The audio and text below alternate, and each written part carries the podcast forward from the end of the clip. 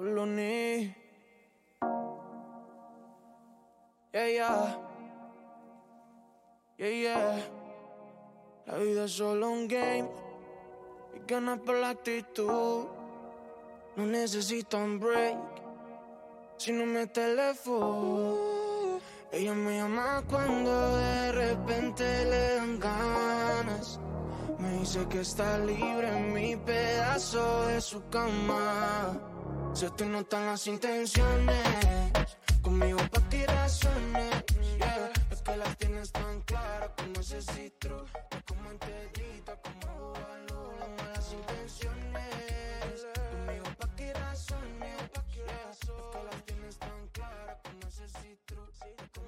Buenas noches, buenas noches, bienvenidos una noche más a vuestro podcast eh, favorito y cada vez el de más gente.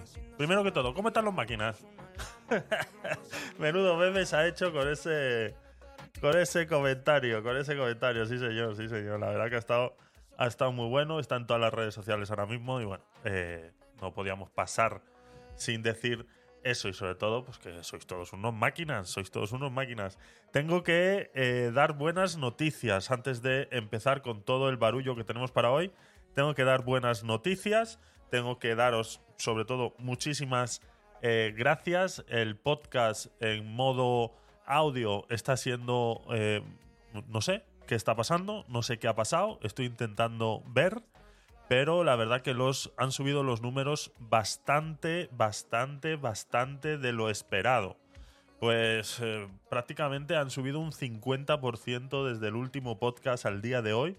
Y la verdad que eh, estoy muy contento. eh, me gustaría recibir un poco más de feedback, pero bueno, poco a poco, poco a poco. Lo importante es que la gente vaya conociendo el podcast, vaya conociendo los programas eh, que hacemos. Hemos aumentado el público el tamaño de público en los últimos siete días en más de un 50% en el podcast de Gabinete de Curiosos y que bueno, pues tenía que daros las gracias. La verdad que si estás en diferido, estás escuchando esto, estas gracias son para ti. Y recordarte que bueno, pues que tienes la oportunidad de venir en vivo y en directo a poder participar que has escuchado algún programa y tienes algún comentario que hacer porque no estás de acuerdo o quieres agregar algo más a lo que hablamos en algún momento específico, pues lo puedes hacer. Puedes venir aquí en vivo tranquilamente. Oye Javier, que me escribes ahí en el chat. Oye Javier, que mira, que escuché un día un comentario tuyo y quería hablar sobre ese tema. Pues adelante, estás invitado a hacerlo. Pero sí, desde aquí, pues darte eh, muchas gracias por eh, estar ahí, por estar ahí. Como digo, más de un 50% ha aumentado el público a través del podcast en modo diferido. Entonces, eh, pues simplemente darte las gracias porque está claro que eres tú el que está ahí y el que está escuchando todos los podcasts de Gabinete de Curiosos. Entonces, no quería sin pasar eh, por ahí, sin, sin- sin recordar ese tema, porque de verdad que en la última semana, desde el martes pasado a hoy, pues ver cómo los, los números y las cantidades de escuchas aumentan más de un 50%, pues eh, la verdad que, que, que, pues es que no, sé cómo, cómo explicarlo, porque es que no sé qué es lo que ha pasado. No hemos hecho nada diferente. Lo único diferente que estamos haciendo, y, igual ahí no sé qué pensáis vosotros que estáis en, en diferido, eh, es lo que estoy haciendo en YouTube. En YouTube lo que estoy haciendo son los capítulos y, eh, y es verdad que en videos más cortos hay más visitas. Entonces, cuando la gente entra a un video de YouTube y ve dos horas y media, y, pues es, es complicado, lo entiendo. Entonces, ese trabajito extra ya se está haciendo en YouTube. Igual podríamos hacer lo mismo también en el, en el modo podcast. Entonces, tú que estás en diferido y tú que eres parte de ese 50% de más que has venido esta semana a escuchar estos, estos programas, pues eh, dime a ver qué te parece. Igual subimos también en modo capítulo por si queréis.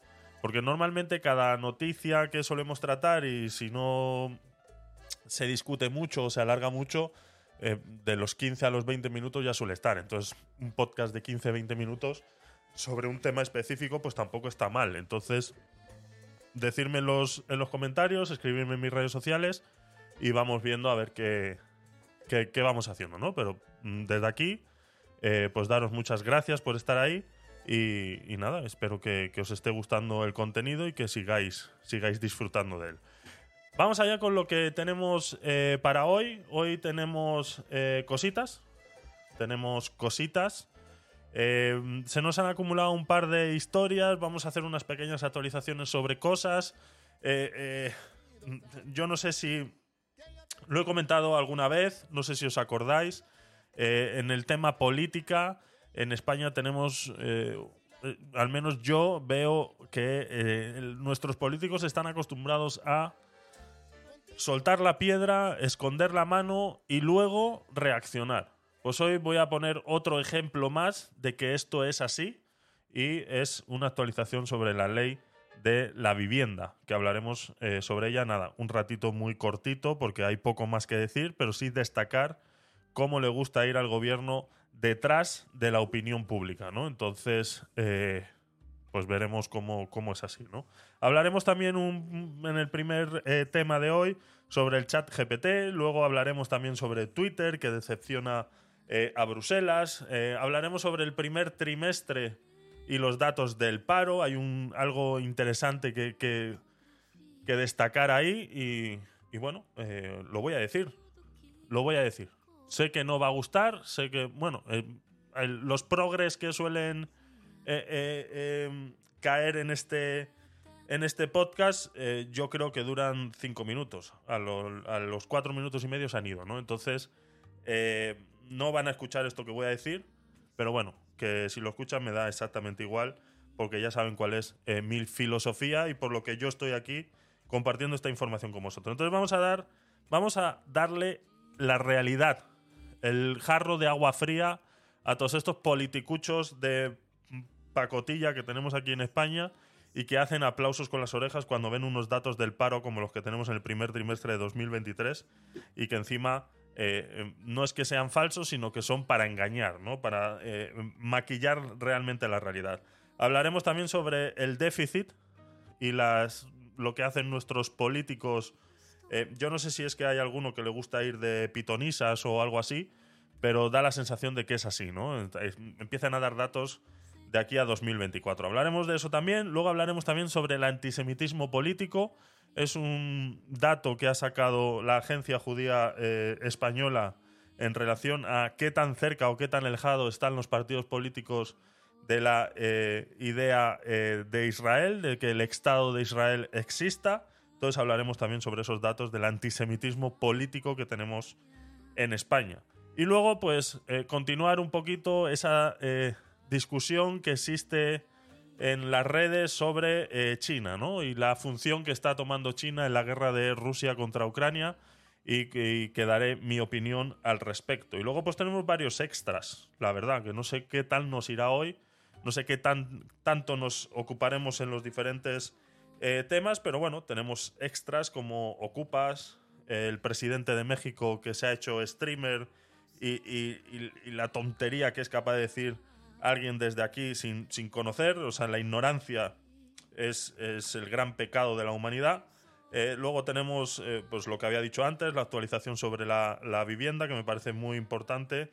Y hablaremos también sobre esa última noticia que ha habido en la red de, de Clubhouse, en la aplicación de Clubhouse, en la que despiden a más del 50% de los empleados de esta eh, red social eh, basada en audio y que es la que utilizamos nosotros para transmitir en audio y que es la que utilizamos para que las personas puedan eh, participar, ¿no? Entonces, si estás en diferido, nos estás viendo en YouTube, pues esas vocecitas en off que sueles escuchar es gente, sí, es gente, sí, aunque no parezca, es, es gente y eh, dando sus opiniones en este programa. ¿no? Entonces lo hacemos a través de la plataforma de Clubhouse y pues han anunciado que eh, despiden a más del 50% de la plantilla eh, en nada, insofacto. Entonces hablaremos sobre esa carta, la leeremos aquí, analizaremos los pros y los contras y llegaremos intentaremos llegar a una pequeña conclusión de por qué está sucediendo esto y si esto era de esperar o es un, pues eso, Mm, es algo que esté, como han dicho por ahí muchas veces, eh, poco, poco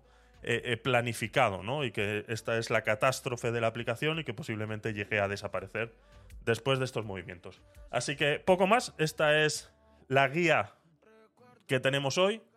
Vamos a ver si logramos cumplirla. Vamos a ver si llegamos a todos esos puntitos. Pero eh, si no empezamos, está claro que no vamos a llegar. Así que ponemos la intro y empezamos. Vamos allá. ¿Qué le pasa a este hombre? ¿Se ha fumado algo? Mensaje para Pedro Sánchez. Gracias, te quiero mucho. ¡Viva Pedro Sánchez! Porque la sociedad española si tiene algo es que es muy tolerante. ¿Qué haces? ¿Cosas? Sí, ¿Cosas nazis? sí, Peter, cosas nazis. Cosas nazis. Cosas nazis. Cos, cos, cos, cos, cos, cos, cos, cosas nazis. Calla un momento. Es que yo eso no lo he dicho. Confío en que, que hoy lo aprendas también, la verdad.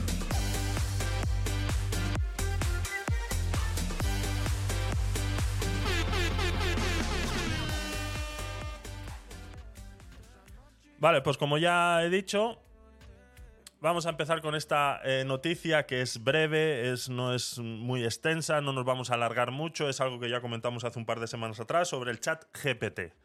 Eh, ya se ha pronunciado la Agencia Protectora de Datos en España y van a iniciar una investigación contra OpenAI, dueña del chat GPT. Esto lo hablábamos hace un par de semanas en la que Italia prohibía drásticamente el chat GPT en todo el territorio italiano, basándose en la ley de protección de datos y alegando y bueno, dándole un tiempo de seis meses al chat GPT, a la empresa OpenAI, en que eh, tomara cartas en, el asunto y explicara qué es lo que está pasando con esta aplicación que tanto eh, protegen los datos en, eh, en estos territorios. ¿no? Pudimos hacer nosotros una prueba en esas, eh, hace dos semanas sobre ese tema. Pudimos contrastar cómo se comportaba ChatGPT desde diferentes latitudes del planeta. Pues contábamos con la ayuda de Marcos, que estaba en Estados Unidos, y haciéndole las mismas preguntas desde España, veíamos respuestas completamente diferentes y que incluso cuando intentábamos exigirle que nos eh, diera datos sobre eh, eh, datos que pudiera haber guardado sobre nosotros o sobre preguntas que le hayamos hecho anteriormente, pues veíamos cómo desde Estados Unidos sí le respondía y, por ejemplo, a la pregunta que hacíamos, eh, dinos las últimas 10 preguntas que te hemos realizado, pues veíamos cómo desde Estados Unidos sí le daba esas 10 preguntas y desde aquí, desde España, simplemente te decía que no, que no las tenía, que eh, la aplicación no guardaba datos de, los últimos eh, eventos y que por ende no te los podía entregar. Esto podríamos decir que es un apaño, es un apaño que han hecho eh, el chat GPT, la empresa de OpenAI, para hacerse legal dentro de la ley de protección de datos europea.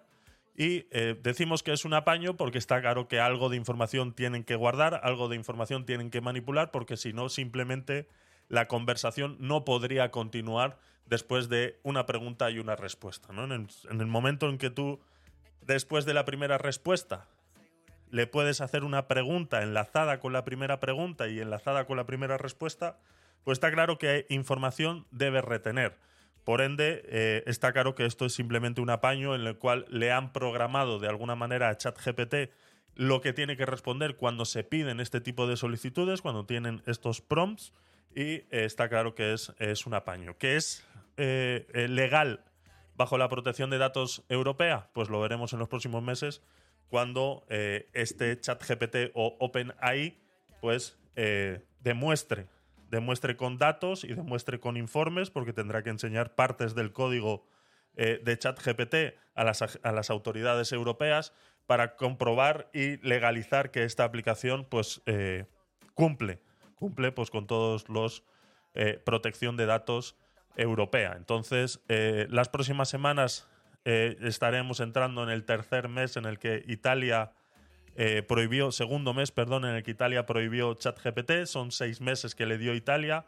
Ahora, pues, se unen a todo esto lo que es España y otros países europeos, porque España ha decidido hacerlo de manera conjunta con eh, varios países europeos a través de la eh, el comité a través del comité europeo de protección de datos ¿no? entonces no va a ser de forma independiente así como hizo Italia eh, no va a ser prohibida mientras exista esta investigación por ende podremos seguir utilizándola sin ningún problema pero eh, sabiendo pues eh, que pueden existir estos pequeños agujeros de protección de datos en la aplicación. Y que como ya vimos y comentamos hace dos semanas hablando de este tema, pudimos ver cómo se comporta completamente diferente dependiendo de las latitudes en las que eh, estés eh, conectándote al servidor de eh, ChatGPT. Entonces, veremos, eh, le vamos a dar continuidad a este tema, realmente es interesante cómo pues las nuevas tecnologías, a pesar de la gran velocidad en la que están creciendo, nos guste o no, pues tienen que adaptarse a las realidades y la realidad ahora mismo es que la protección de datos es importante, es algo que debemos proteger y es algo que por mucho que nos guste utilizar Internet, debemos de entender que eh, proteger la identidad y los datos personales de los usuarios tiene que ser primordial. Así que todos aquellos que son eh, partícipes de creaciones de eh, aplicaciones, páginas web y todo esto, pues deben entender que esto es necesario y tiene que existir. Entonces hay que darle su espacio y darle su merecida preocupación. Así que poco más sobre ese tema, mantendremos informados según vaya pasando eh, cositas. Ahora pues eh, se agrega este Comité Europeo de Protección de Datos a la investigación y bueno, eh, más presión, mejores resultados. Entonces veremos qué tal se nos da, qué tal lo hace ChatGPT en los próximos, en los próximos meses. Así que poco más por aquí. Continuamos.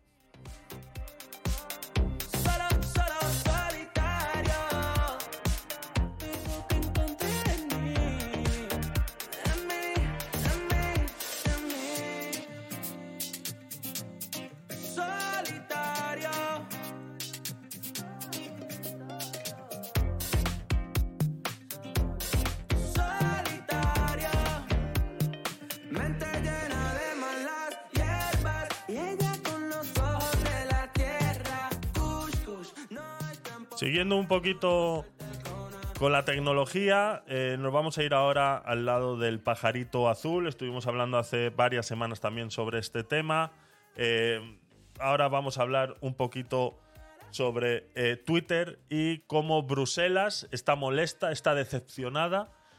Mamá Bruselas está decepcionada por cómo la dirección de Elon Musk en Twitter está eh, llevando el tema de los bulos, ¿no? O cómo eh, Twitter tendría esa función o esa obligación dentro de los medios de comunicación de luchar contra los bulos. ¿no? Y Bruselas eh, se ha mostrado decepcionada, dice.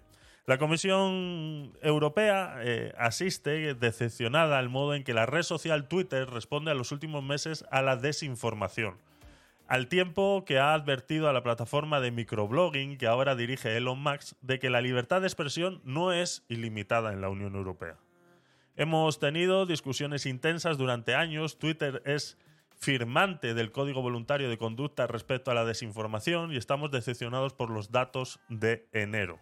Ha explicado la vicepresidenta del Ejecutivo Comunitario responsable de Estado de Derecho en una entrevista con Europa Press y el resto de agencias europeas que forman la European Newsroom.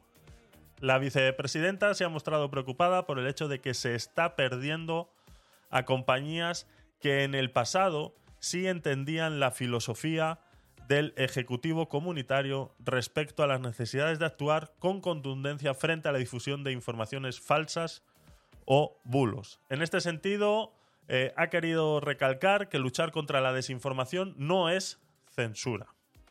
Y se ha mostrado desde el punto de vista personal cada vez más incómoda, con Twitter y el modo en el que permite que difundan en la red propaganda rusa agresiva y sin regular. Aquí vemos cómo eh, la Unión Europea sigue en su intento de eh, controlar lo que realmente eh, eh, está pasando en Ucrania, lo que realmente está pasando con Rusia. No- hablamos de, cuando digo realmente, no estoy negando. Es que cada vez que hablamos de este tema lo tengo que explicar porque siempre va a salir uno detrás diciendo, es que estás diciendo que la guerra no existe. Yo no estoy diciendo que la guerra no exista y creo que eh, me cansa tener que repetirlo constantemente porque parece ser que ya no se puede opinar de nada sin que nadie se sienta ofendido automáticamente. La guerra existe, la invasión de Rusia hacia Ucrania existe. El problema es los intereses. El problema es la realidad de por qué está sucediendo esto. Cuando tú ves una noticia en la cual eh, hemos traído nosotros aquí muchas veces sobre el tema de, no, pues el gas, ¿no? Qué rápido salió Biden a decir, no os preocupéis que yo os mando gas. O sea, mm, perdona. Eh, entonces, ese tipo de noticias, según Europa, se tendrían que censurar, aunque ellos dicen que regular la desinformación no es censura, entonces volvemos a una doble vara de medir, ¿no? ¿Quién es el que decide realmente qué es un bulo y qué no es un bulo? ¿Quién decide realmente si esta noticia es verdadera o esta noticia es falsa? Aquí en España han nacido dos agencias de verificación de noticias, una de ellas promulgada incluso por Facebook, donde están eh, Neutral y eh, la otra que no me acuerdo cómo se llama. Y bueno, según ellos hacen una función que es investigar sobre una noticia y dar la veracidad sobre esa noticia. Ahora bien, en una web como eh, Twitter, un microblogging como Twitter, ¿cómo haces eso? O sea, tendrías que censurar, así como nos censuraron en la pandemia que no podíamos decir COVID en ningún video de YouTube porque automáticamente te lo tumbaban. A eso es lo que se está refiriendo la eh, Unión Europea cuando una empresa como Twitter, una aplicación de microblogging como Twitter de tiempo real, una red social de tiempo real, eh, tiene que hacer las cosas. ¿A eso es a lo que se refiere? Pues entonces estamos en un problema. Que existan agencias como Neutral para ejercer esa función, porque también hay que cogerlo con muchas pinzas, porque Neutral no es independiente. Está financiada y está respaldada por gobiernos y financiada por diferentes tipos de pensamientos. Entonces también podríamos decir que ese análisis que hacen sobre los supuestos bulos, pues tampoco pueden ser 100% ciertos. O sea, el beneficio de la duda siempre va a existir. Pero bueno, ya es una eh, empresa que se está dedicando a intentar que esos bulos se expliquen o salgan de esa, de esa línea eh, de información, ¿no? Entonces, eh, eh, pues eso. Es, es, es, es complicado, ¿no? Entonces, a mí lo que me da la sensación es que. eh, ah, perdona, Carlos, que no te había visto. Carlos, ¿qué tal? Eh, hace unas horas atrás, Sam Altman informó en Twitter que ChatGPT está disponible nuevamente en Italia. Perfecto, perfecto. Sí, es lo que hablábamos al principio en la noticia del, del ChatGPT. Es que como han hecho ese pequeño parcheo en el que cada vez que tú le preguntas sobre un historial de, de preguntas o de si alguien ha preguntado esto, tal, te dice que no te da esa información por eh, la ley de protección de datos. ¿no? Entonces han parcheado eso y me imagino que ya con ese parche, pues Italia se habrá quedado más o menos tranquila, ¿no? Pero bueno, eh, sí, lo siento, Carlos, es que no te había visto. Estaba. No tenía esa pantalla eh, libre. Entonces, eh, con el tema de, los bulos, la desinformación y todo eso. Entonces, para que se hiciera lo que la Unión Europea quiere, con esa frase tan bonita, ¿no? Es que la libertad de expresión no es ilimitada. Claro, pero ¿y quién pone el límite? ¿Quién es el que decide qué es un bulo, qué es una desinformación? ¿Quién lo decide? Ese es el problema, ¿no? Entonces, ponerle puertas al campo es eh, el error más grande que se puede cometer. Lo que hay que hacer contra la desinformación es informar, es educar, es educar al oyente a que sepa de- detectar eh, eh, eh, qué puede ser o qué no puede ser real o que incluso en el momento en el que analicen o escuchen una información sean capaces ellos de ir a buscar sobre eso antes de. Por eso uno de los, de los mantras de este, de este programa es ese, ¿no? Que aquí últimas noticias vas a escuchar muy pocas. Porque a mí me gusta que cada noticia que yo vaya a traer aquí, me gusta analizarla, me gusta buscar información, me gusta contrastarla, ver en diferentes sitios, ver cómo en un periódico de derechas han dado esa información y esa misma información cómo se está dando en un periódico de izquierdas, por ejemplo, o ver cómo esa noticia ha sido tratada en la sexta y luego es tratada en, en televisión española de otra manera. Perdón. Entonces, eh, eh, mm, por eso aquí que últimas noticias y, y cosas así que acaban de, de- de- de suceder, a no ser que sea algo muy, muy, muy, muy verídico y muy, muy contrastado, pues eh, aquí no lo vas a encontrar, porque es una de las cosas que, a las que a mí me gusta hacer y que por eso yo he hecho este, este programa, ¿no? Este podcast, uno de estos podcasts, es, es por eso, ¿no? Es por intentar eh, desgranar un poquito esta información y no quedarnos solo en, con esa frase tan bonita de la Unión Europea que la libertad de expresión no es ilimitada.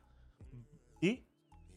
¿Y? O sea, el señor que ha dicho, la señora que ha dicho eso delante de un podium ahí en la Unión Europea, ahí en Bruselas, eh, eh, eh, mm, mm, ha dicho eso, nadie le ha preguntado, ¿y? ¿Continúa? Sigue. Continue, please. ¿Y? Porque es que a mí me falta, me falta contexto, me falta contenido. No podemos dejar en esa frase que, sí, que en un marco, en un cuadro, pegado en una pared, te queda de puta madre. Pero la realidad no es esa. La realidad es que cuando nos encontramos ante una necesidad de manipular la información, de hacer que la información llegue a la manera en la que un grupo de personas han decidido que tiene que llegar, nos encontramos, pues como lo que he dicho, que en temporada de COVID tú no, puedes, de- no podías decir coronavirus, no podías decir COVID, no podías decir pandemia, no podías decir ninguna de esas palabras en ningún video de YouTube porque automáticamente te lo echaban abajo. Y en el momento que hicieras una pequeña declaración en contra de las vacunas, automáticamente te echaban abajo. A mí me llegaron a echar videos de YouTube hablando sobre el coronavirus, entre- en que no estábamos hablando del coronavirus.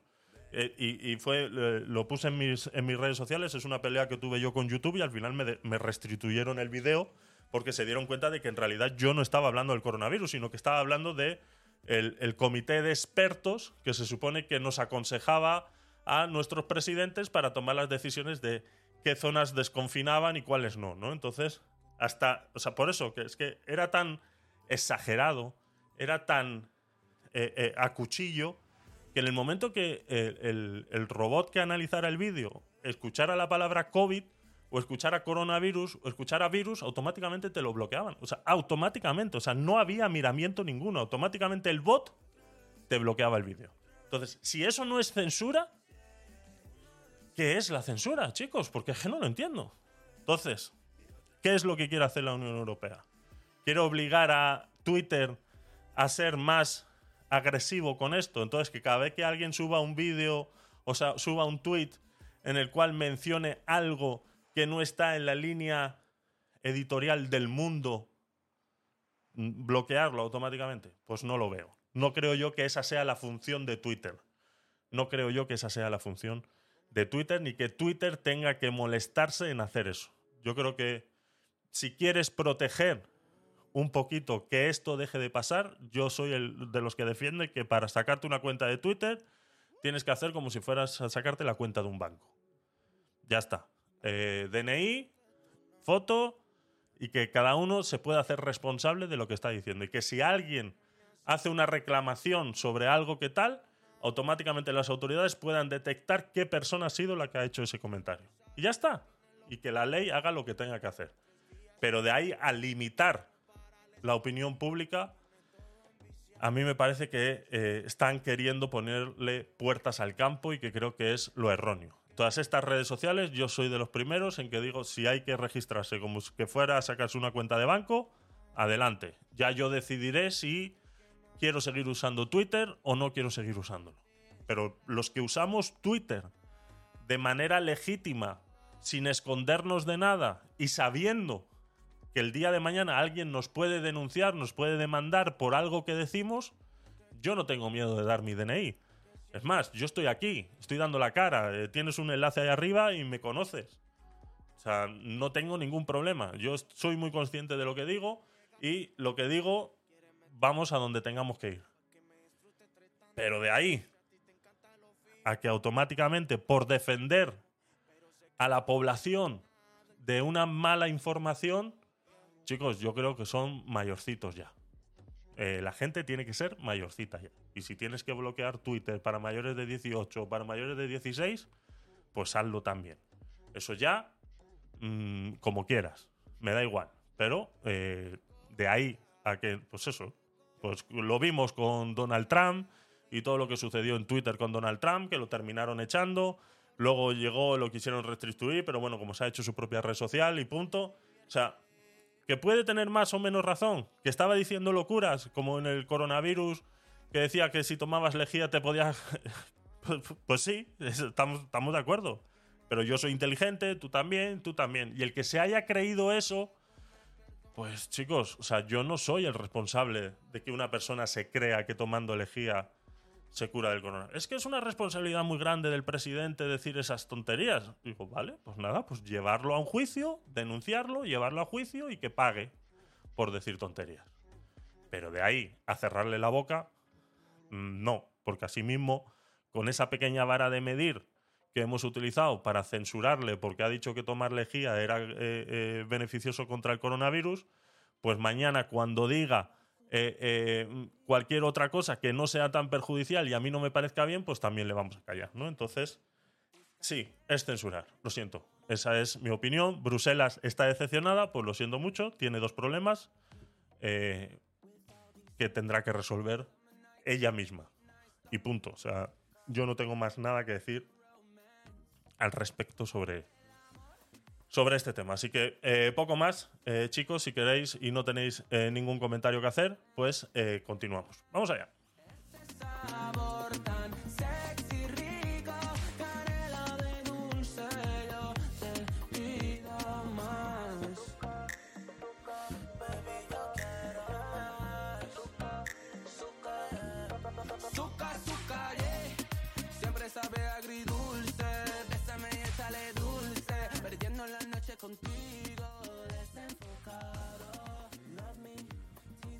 Ahora es cuando eh, me tengo que poner el casco de guerra. Ahora es cuando si a alguno no le gusta lo que voy a decir, pues eh, justamente eh, puede poner un comentario. O si no, justamente puede subir y contrastamos informaciones. Yo solamente voy a dar datos, que cada uno haga con ellos lo que quiera. España suma 103.800 parados hasta marzo y el empleo se reduce en 11.000 personas, su menor descenso desde 2007. Este es el eslogan publicitario más grande que he podido ver sobre el paro desde que, bueno, tengo conocimiento yo de este tipo de datos, que ya es bastante eh, ratito. Repito, voy a volver a leer el, el título de la noticia y cómo han tratado esta noticia y cómo se utiliza el sesgo cognitivo de las personas a la hora de tener atención cuando se está hablando de algo, ¿vale? No sé si alguno habéis estudiado comunicación. El que haya estudiado comunicación sabe que se queda siempre en la idea lo último que has leído.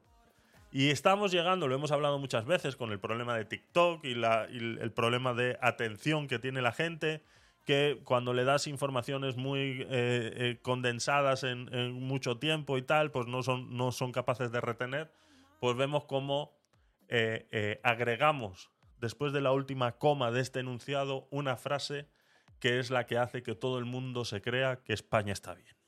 Vuelvo a leer. España suma 103.800 parados hasta marzo.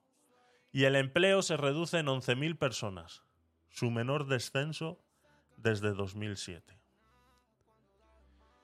Sin seguir leyendo, sin seguir leyendo la noticia.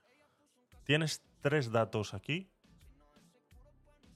en los cuales te dice a ti cuál es la realidad en España ahora mismo sobre el paro. España suma, suma, ¿vale? 103.800 parados más. Es que se nos olvida poner el más ahí. Ahí no interesa poner el más. Ya pusimos suma adelante. O sea, esto es una manipulación en toda regla de los datos. O sea, quiere decir que le agregamos a los 3.400.000 parados, le sumamos 103.000 más. Eso quiere decir que hay 103.800 personas más sin trabajo y cobrando el paro. Ahora bien, Y te dice, y el empleo se ha reducido en 11.000 personas. Eso quiere decir que hay 96.000 personas cobrando el paro y que no han trabajado en su puta vida. Ya lo he dicho, lo siento, lo tenía que decir. Lo tenía que decir. Lo siento. No sé si me estoy explicando bien. Esto es fácil. O sea, no es más.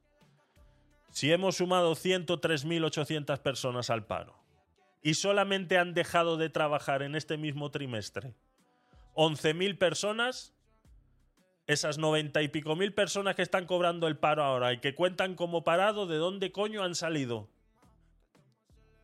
¿De dónde cojones han salido estas 90 y pico mil personas? Que me expliquen a mí el número este, ¿cómo lo cuadras? ¿Cómo lo cuadras? Entonces te terminan la frase diciendo su menor descenso desde 2007. 2007, o sea, cuidado, ¿eh? Cuando nos interesa hablamos desde antes de la pandemia y desde después de la pandemia. Cuando no nos interesa, cuando no nos interesa nos vamos a cifras de 2007 para cuadrar datos. El fin de campaña de Navidad suele venir acompañado de malos datos para el mercado de trabajo en el primer trimestre y los de 2023 no han sido una excepción. Pues lo que hemos hablado siempre, en un país de servicios obtienes estos problemas y estos altibajos en eh, las contrataciones. El paro subió de enero a marzo en 103.800 personas, lo que elevó el número de desempleados por encima de los 3.400.000 personas. Mientras la contratación deja una sensación agridulce, ya que a pesar de, su, de que se destruyeron, eh, a pesar de que se destruyeron 11.100 empleos. Es el menor descenso para este trimestre de 2007 y propicia que el número de ocupados siga por encima de los eh, 20.400.000 trabajadores. Ah. Podríamos seguir esta noticia de Radio Televisión Española mostrando gráficos manipulados del INE de cómo eh, eh, te ponen líneas donde eh, no deberían estar y te comparan datos con 2007. Este es el dato que yo quisiera que a mí alguien me explicara. Yo lo he intentado, lo he buscado en el INE. Lo que pasa es que estas páginas del Estado cada vez son más complicadas de utilizar porque lo hacen adrede. Entonces no hay un dato específico de de dónde están esas, esas otras 90.000 personas que a mí me faltan para poder cuadrar el dato. Porque como decía José Mota, estos son las gallinas que entran por las que salen. No hay más.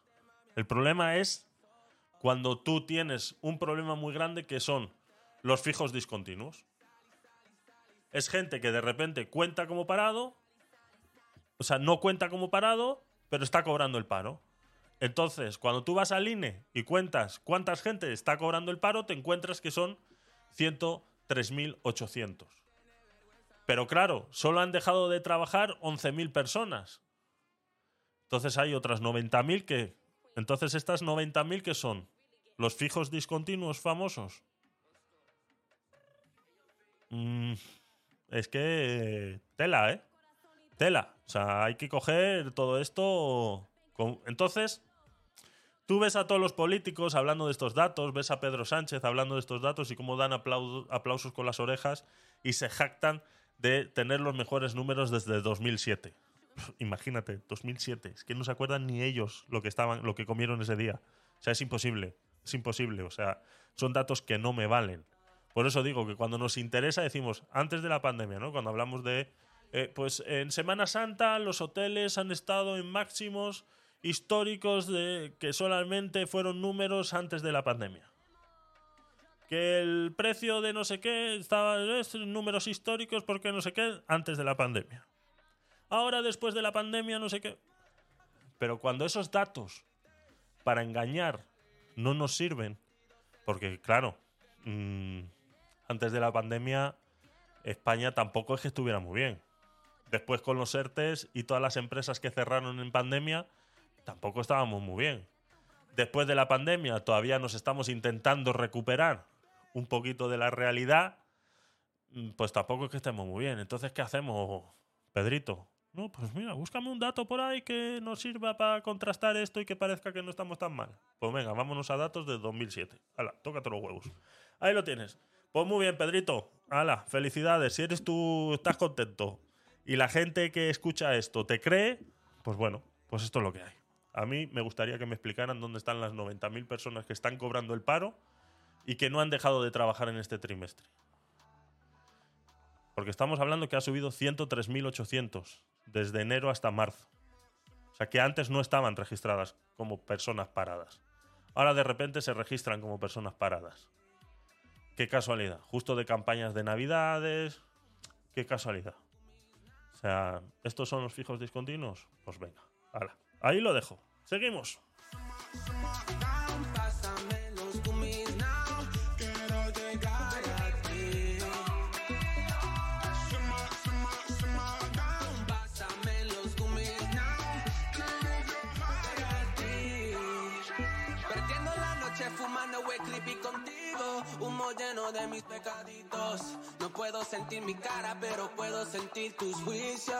Solo monta este viaje conmigo. Montate suave, quiero sentirlo. Baby, you cocoa butter baby,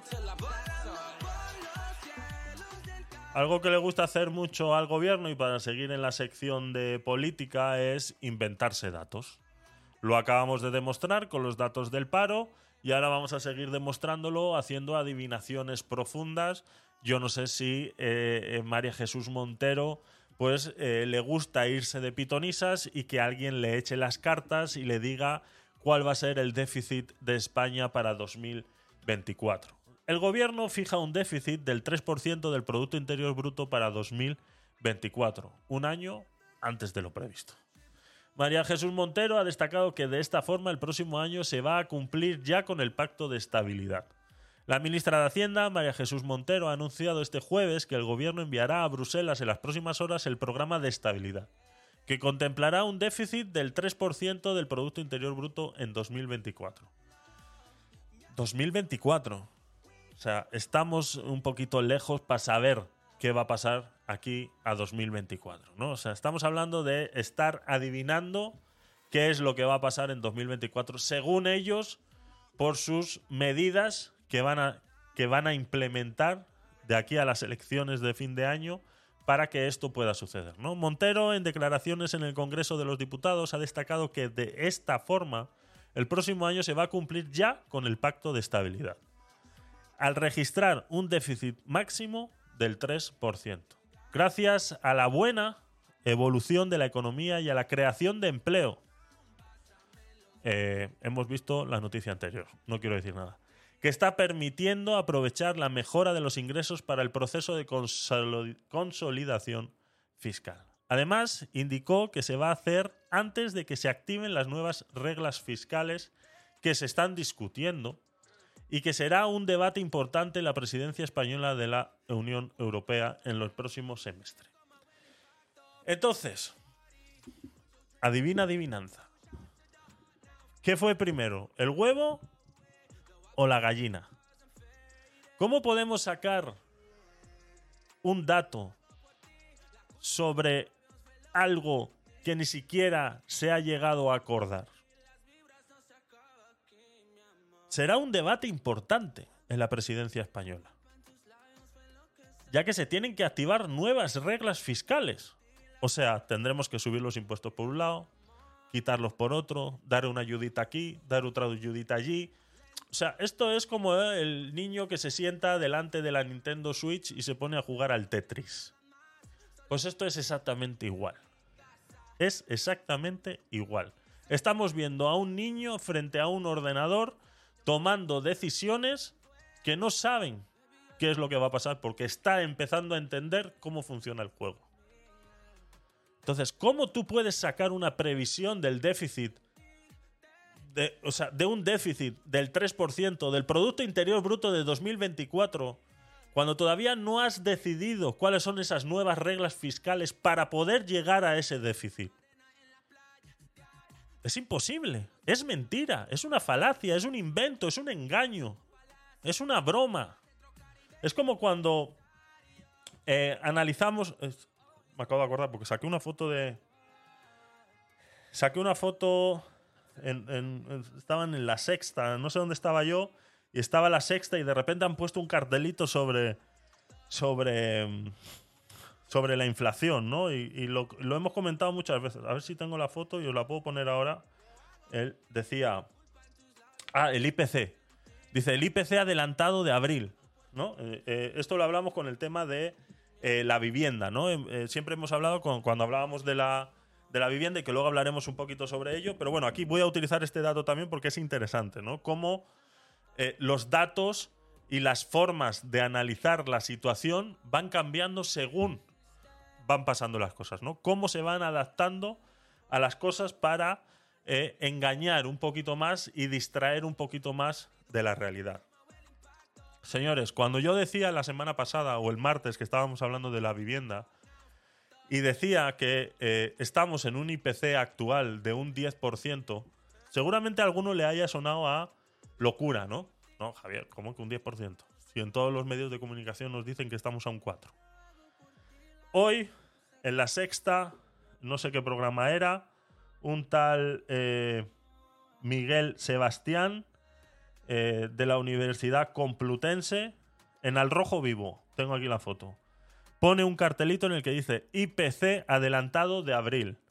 El IPC el 4,1%. Y luego hemos inventado otra norma, otra regla, otro índice el que se llama IPC subyacente el 6,6%. Entonces, ¿qué necesidad hemos tenido que hemos necesitado crear un IPC subyacente? Porque claro, ya solamente el IPC, como ya está por encima del 10%, no nos interesa decir que nuestro IPC está por encima del 10%. Si antes el IPC se manipulaba y se gestionaba eh, eh, sacando cosas y metiendo cosas, pues ahora meto la gasolina y el próximo año ya no la meto, pues ahora metemos eh, eh, la energía y tal y ahora ya no la meto en el IPC. Eh, funcionaba de esa manera, ¿no? Por eso yo siempre he dicho que el IPC no se puede comparar de un año con otro. Es, es mentira, porque no todo lo que se ha tenido en cuenta sobre el producto, eh, eh, el, so- para sacar el, el- o sea, todo lo del Producto Interior Bruto, el PIB es lo que se utiliza para luego gestionar el, IPC, ¿no? Entonces, no todos los años se toma en consideración todos los, los, temas para sacar el IPC. Entonces, el IPC de 2023 no lo puedes comparar con el IPC de 2022, porque en el 2022, por ponerte un ejemplo, los carburantes no estaban incluidos dentro del IPC. No, no, no les convenía incluirlo, porque estaban muy altos o por lo que fuera. Por poner un ejemplo, ¿eh? no estoy diciendo que sea así. Simplemente por poner un ejemplo. Y en 2023, pues sí lo hemos metido. Así es como se manipulaba el, eh, este índice, ¿no? Cómo se manipulaba el IPC y que era lo que se utilizaba pues, para subir los alquileres, para subir, eh, eh, sobre todo, todo aquel servicio que estuviera vinculado a, pues eso, subidas salariales y demás para poder comparar y que el, la brecha entre lo que tú ganas el año pasado más impuestos y, y- lo que ganas este año, pues no sea más allá de, pues eso, ¿no? Siempre hemos estado entre un 3% y por eso pues todas las empresas año a año le subían el sueldo a sus empleados y llegaban a través de convenios en que se les subía un 1,5%, un 2%, pues basados en esto, en el IPC, que era la diferencia que hay entre lo que se gana y se gasta a lo que eh, debería, de- debería uno eh, tener, ¿no? Entonces, dependiendo de qué se tomara en cuenta ese año, pues el IPC era uno y dependiendo de lo que se tomara en cuenta ahora. Ahora, como estamos con un IPC de más del 10%, no nos interesa, entonces creamos un IPC subyacente. Y dentro de este IPC subyacente es donde entonces metemos los carburantes, ahora sacamos eh, eh, los carburantes y metemos la energía, y nos hemos quedado con el IPC, que es donde está ya pues todo lo que es alimentación, lo que es eh, todo esto que va subiendo de precio por eh, la crisis económica, ¿no? Todo lo que es fijo y que es, como diría eh, Yolanda Díaz, es la canasta básica del ser humano, ¿no?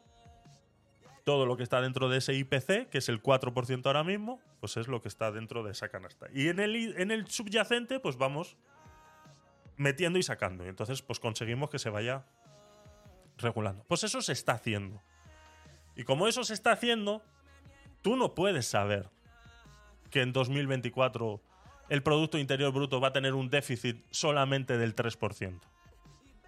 Si ya a fecha de hoy, de 2023, ya estamos en un 3%. Entonces, para mantener ese 3% de aquí a todo 2024, eh, déjame decirte que lo que viene mm, no es que sean curvas, es el dragón Khan del por aventura. ¿Vale? O sea, eh, agarraos. Porque lo que va a venir no va a ser fácil. Vamos a ver cómo te van a subir los impuestos por un lado y van a aparecer un montón de paguitas por el otro. Ya está. Vamos a ver cómo eh, de repente, pues luego lo veremos con el tema de vivienda, ahora de repente van a utilizar préstamos ICOs de más de 4.000 millones de euros para construir viviendas, pues eso. Entonces, poco a poco se van eh, eh, viendo estas cosas, ¿no? Entonces, adivinando, sí, están adivinando. Mintiendo, también, porque no, no, lo puedes saber. Y menos cuando no se han activado estas nuevas reglas en estas nuevas reglas fiscales para poder saber si puedes llegar a ese déficit solamente del 3% y que no se pongan un 6, un 7, un 8 como posiblemente vaya a pasar porque mm, en, el mundo están pasando cosas que todavía tienen que, tienen que decidirse. Entonces, eh, estamos en un gran problema. Recordemos que estamos pasando por un problema de sequías también, entonces el Producto Interior Bruto para todos estos ganaderos y, agricultores eh, mm, vamos a tener muchos problemas ahí. Por eso que incluso mantener el 3% en 2023 ya va a ser un trabajo, ya va a ser muy complicado. O sea, eh, lo de Doñana eh, no es fácil, no es una decisión fácil que hay que tomar. Yo sé que a muchos de estos de Greenpeace pues no les gusta y demás, pero las consecuencias son brutales. Entonces nos vamos a encontrar con muchos, con muchos problemas ya de lo que queda de año 2023, ya no te quiero decir 2024. Tendrían que cambiar mucho las cosas, tendría que acabar drásticamente la guerra ahora en verano, tendría que acabar la guerra de Ucrania, tendría que acabar drásticamente tendría que recomponerse toda Europa drásticamente, tendría que Rusia ceder a muchas cosas para que podamos entonces, aunque parece ser que ya está siendo, eso lo he escuchado, tengo que averiguarlo, por eso lo voy a comentar así sobre puntillas, que hay muchas empresas que siguen eh, adquiriendo gas ruso a través de terceras empresas en la India y, demás, y bueno, que pues quieras o no, eso está haciendo que, eh, no era gas, era eh, gasoil, perdón. Eh, y por eso es que el, gasoil, eh, el diésel, está, está bajando en España, que es algo ilógico. Entonces eh, se preguntan eso, ¿no? Pues parece ser que estas empresas distribuidoras de gasolina están comprando a terceros que están comprando directamente en Rusia mediante empresas de la India y algún otro país asiático. Entonces, eh, lo averiguaremos, lo averiguaremos porque es... Entonces, tienen que cambiar mucho las cosas de la noche a la mañana para que podamos ver realmente una diferencia y que este déficit del 3% eh, se, pueda, se pueda combatir. Pero ya digo yo que no, no pinta bien. Entonces, hablar de un déficit y volvemos a lo mismo, se llenan la boca rápidamente de que eso es lo que van a conseguir en 2024 como si se fueran a quedar en el gobierno. Entonces, eh, pues bueno, es, es, dar muchos, muchos, muchos supuestos, muchos supuestos. Así que poco más. Seguimos.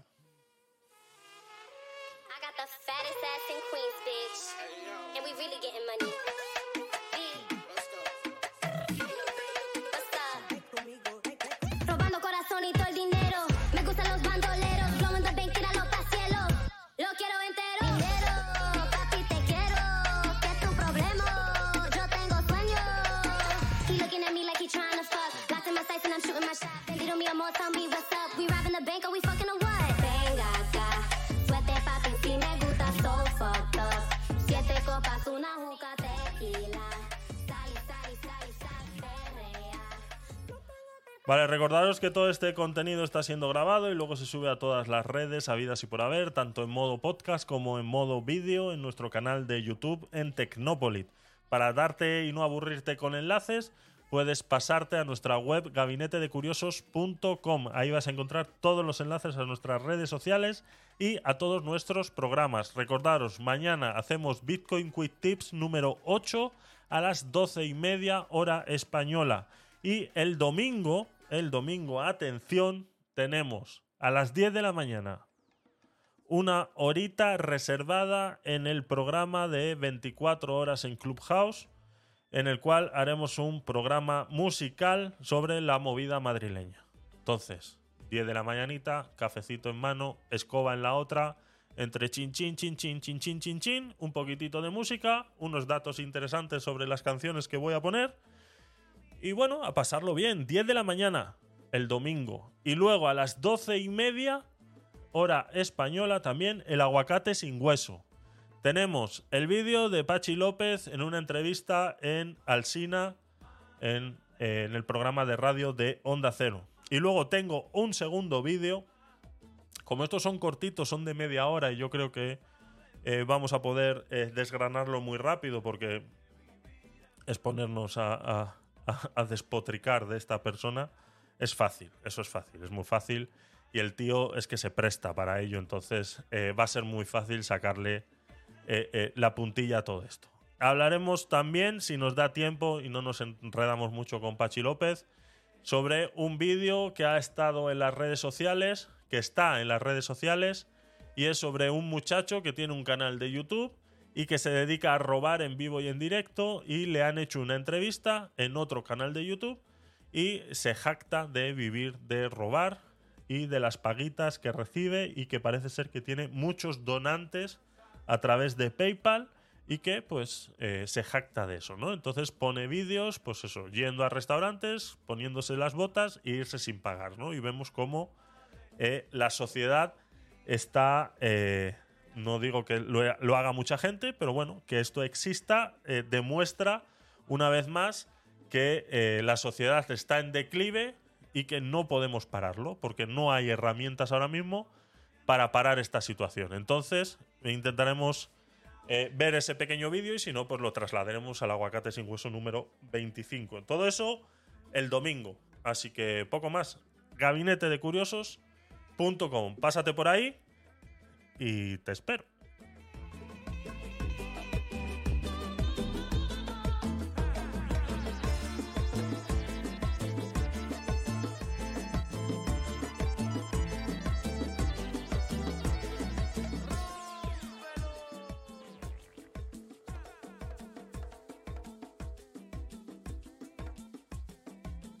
Vale, vamos a hablar de otra cosita que teníamos programado para hoy. Es un informe de lo que el, el- periódico de Objective eh, menciona como un lobby judío.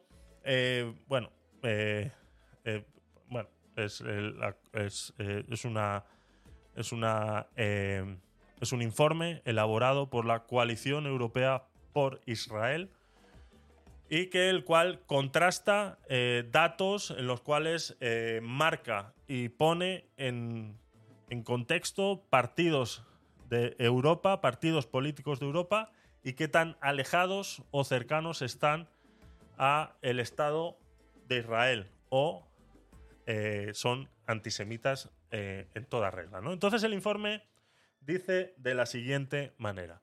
Un informe eh, de un lobby judío señala a Podemos como el partido de la Unión Europea más contrario a Israel.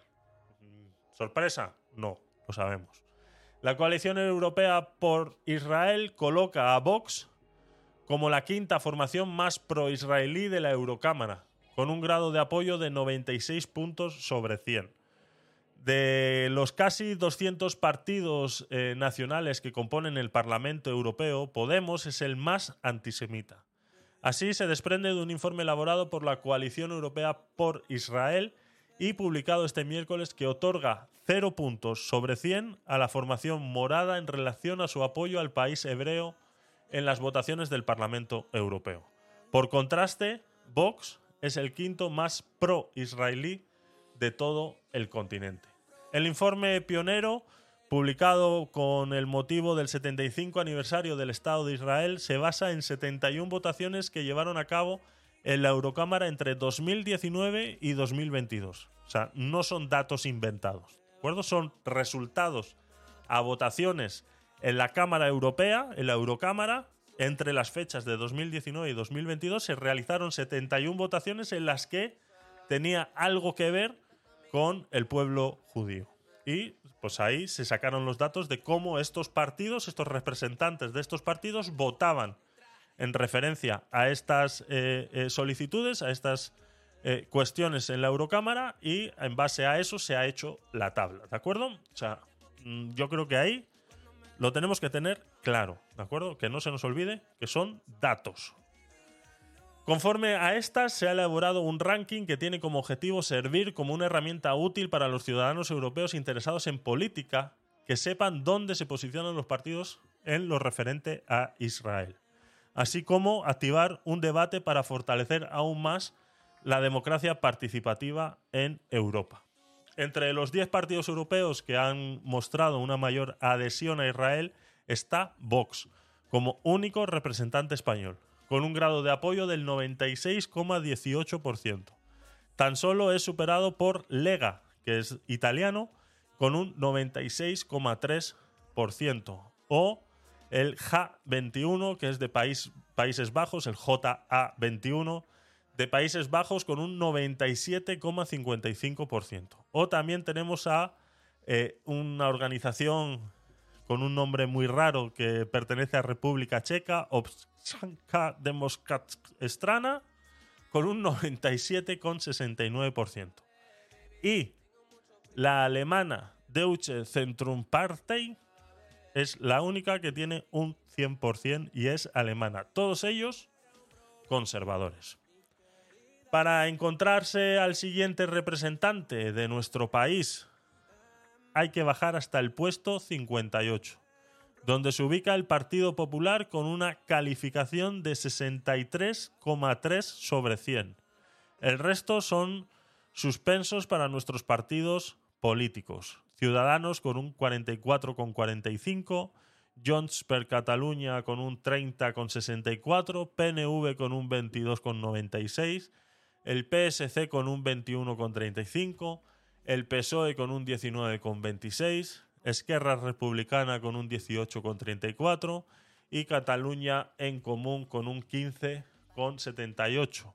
Y en la cola, cola, cola, cola, cola, cola, cola, cola de todo esto tenemos al BNG con un 3,84, anticapitalistas con un 0,79, Izquierda Unida con un 0,74, y Podemos con un 0. Ahora bien, si analizamos estos datos basados en los 71 eventos que se han realizado en la Eurocámara en relación a cualquier situación con el Estado de Israel y tenemos partidos políticos en España en el que nos encontramos a Podemos con un 0, quiere decir que de las 71 votaciones en todas han votado en contra por el simplemente hecho de tener a Israel como parte de la votación, o sea, como parte del contexto de la votación. Si esto no es antisemitismo, que alguien me lo explique. Que alguien me lo explique.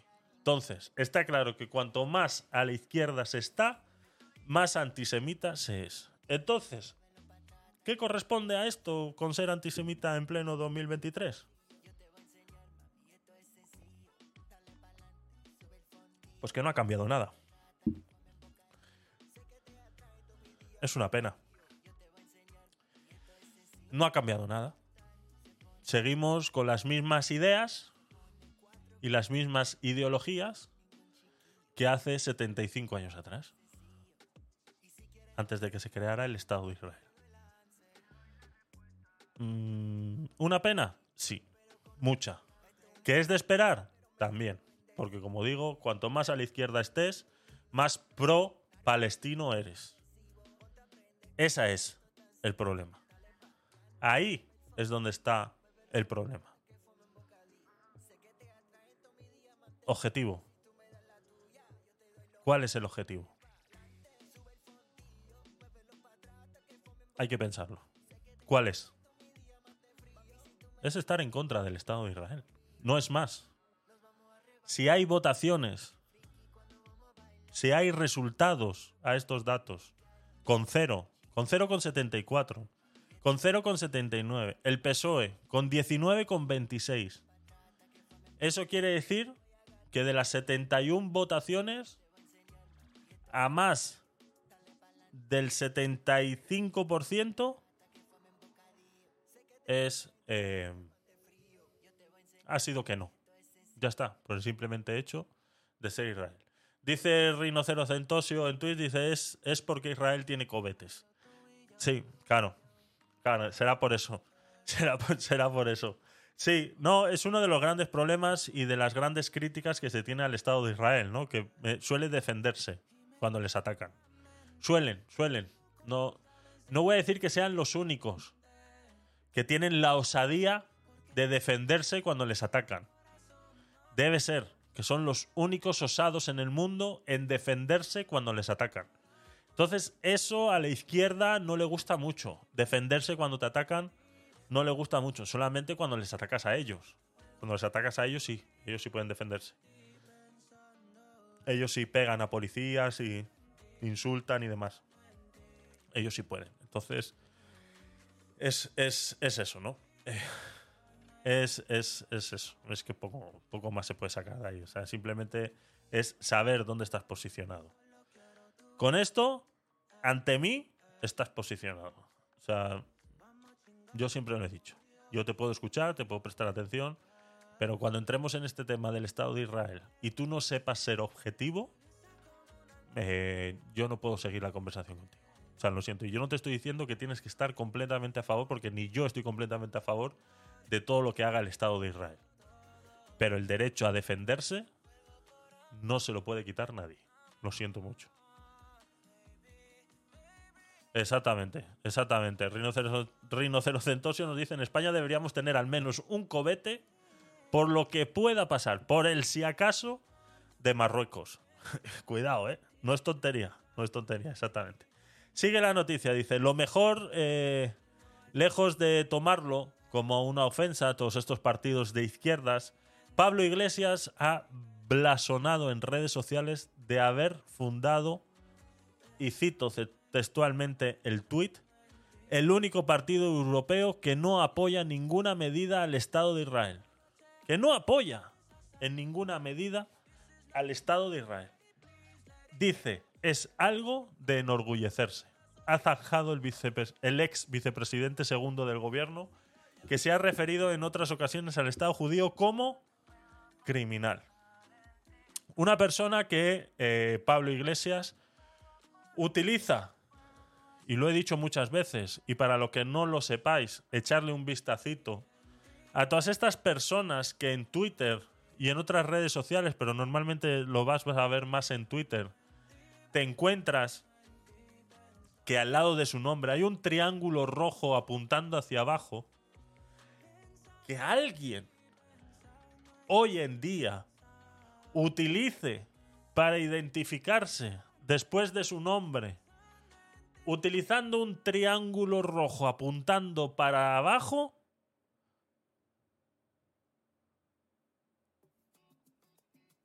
es. Es que. eh, es que no saben la gravedad. O sea, no entienden. O sea, eh, le criticaban a. lo, lo vi en un TikTok el otro día.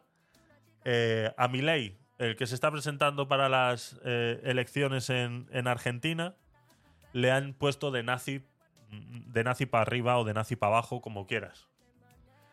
Y dice, a mí a todo el que me llama nazi le he demandado. Pero no le he demandado por lo que a mí me pueda gustar o no me pueda gustar que me llamen nazi, sino por la banalización que se tiene contra el holocausto y todo lo que sucedió en la Segunda Guerra Mundial contra los judíos. Es la banalización. Y ahí a Milei hay que aplaudirle, porque tiene toda la razón. No estamos hablando de si puedes o no estar de acuerdo con el Estado judío. Estamos hablando de que estás banalizando cualquier cosa que haya sucedido contra el Estado judío o contra los judíos antes de que existiera el Estado. Utilizando un triangulito con un rojo apuntando hacia abajo, lo único que estás haciendo es banalizando lo que pasó en la Segunda Guerra Mundial contra los judíos. Entonces, eso no tiene precio. Eso no hay cárcel que pueda acabar con esa mierda. O sea, no la hay. Lo siento mucho, no la hay. No hay cárcel suficiente para acabar con esta mierda, con esta basura. Porque son basura. Esta gente que utiliza el triangulito rojo hacia abajo son basura. No son otra cosa, son basura. Y ya está. Y ahí está Pablo Iglesias y está todo su séquito. Ya te digo, todo, sea político o no, que utilice un triangulito rojo hacia abajo, un triangulito amarillo o el color que se quiera poner porque va de gracioso, es un hijo de puta.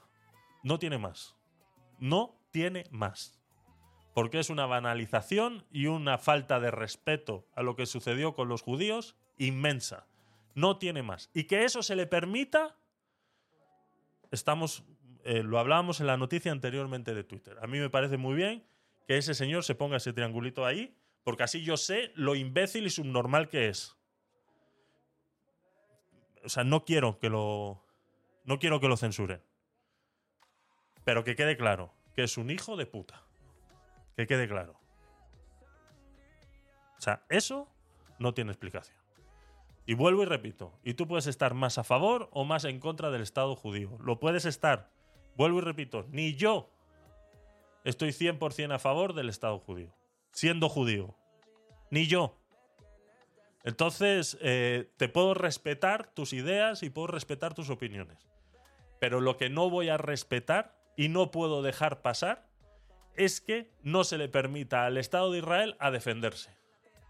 Por el simplemente hecho de que es que tus cohetes son más grandes. Iros a tomar por culo.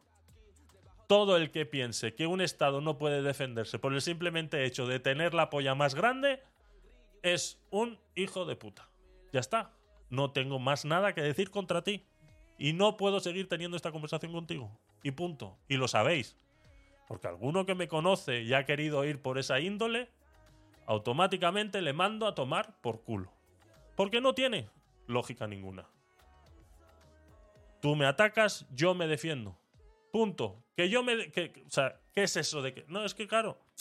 Es como. eh, lo hemos comentado muchas veces y es que es gracioso, ¿no? Es gracioso que existen leyes aquí, por ejemplo, en España, en el que si entra un señor a robarte dentro de tu casa, tú te puedes defender dentro de la proporcionalidad del ataque. Si el señor viene con un cuchillo y tú le pegas un tiro, estás abusando. Y está dentro de tu casa. Pues ese pensamiento os lo podéis meter por el culo. Me da exactamente igual la ley. Porque el que entre a mi casa se va a ir con dos balas si es necesario.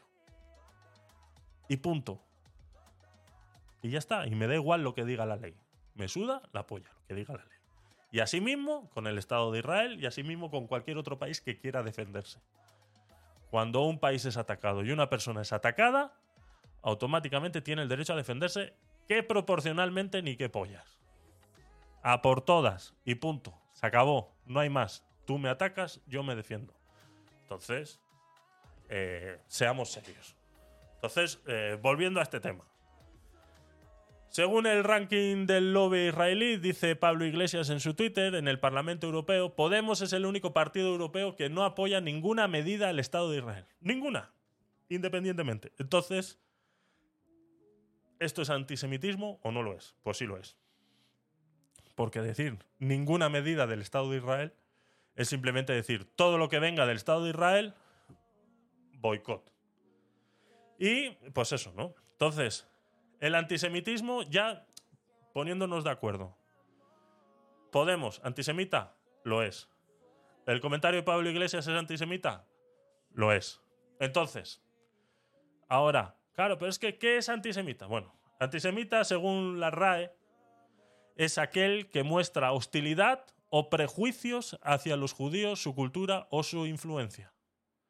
Aunque el antisemitismo es un fenómeno asociado tradicionalmente a la extrema derecha, la izquierda radical europea se ha aproximado mucho a su tesis en los últimos años. También en España. Más de 100 ayuntamientos españoles gobernados por la izquierda y o el separatismo han sido declarados espacios libres de apartheid israelí. Es decir, hay consistorios, hay eh, decisiones que se toman dentro de esos ayuntamientos y que han aprobado de no contratar a ninguna empresa, producto, entidad y organización israelí o que tuvieran relación con el pueblo judío. Perdón. Eh,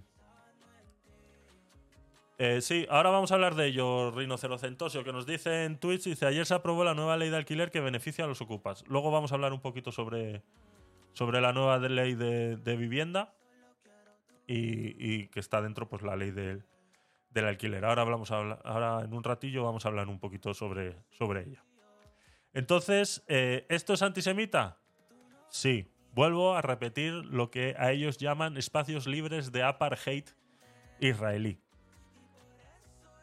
No contratar a ninguna empresa, producto, entidad y organización israelíes o que tuvieran relación con el pueblo judío. Eso quiere decir que mi empresa de marketing en estos ayuntamientos eh, gobernados por la izquierda, si se enteran que soy judío, no me contratarían. ¿Es esto antisemitismo? Lo es. En septiembre de 2021 el asunto llega a la Asamblea de Madrid gracias al PP, que presentó una proposición de ley para eliminar las subvenciones y ayudas públicas a entidades que fomentan el odio antisemita. ¿Qué ha pasado? Esta salió adelante con los votos favorables del PSOE y de Vox, pese a la abstención de Más Madrid y la oposición de Unidas Podemos. No podíamos esperar eh, eh, eh, nada más al respecto. ¿no? La cuestión fue elevada al Congreso de los Diputados, donde ha sido bloqueada de manera sistemática por el gobierno de coalición y sus socios.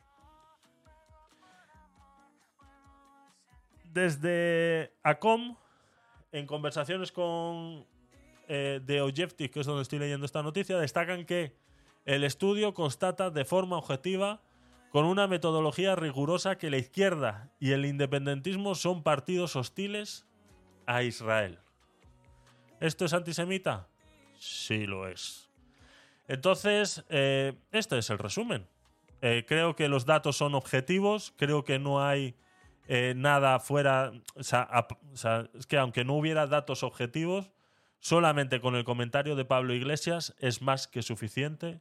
Y solo verles cómo tienen el triangulito este rojo hacia abajo, pues es más que suficiente, ¿no? Y si el que no sepa lo que quiere decir este triangulito, pues eh, que lo busque y se dará cuenta de que hay mucha información dentro de ese triangulito rojo apuntando hacia abajo y, y- verán de dónde sale y qué es lo que quiere decir y como luego pues te encontrarás otros de diferentes colores y demás. Entonces, pues vuelvo a lo mismo.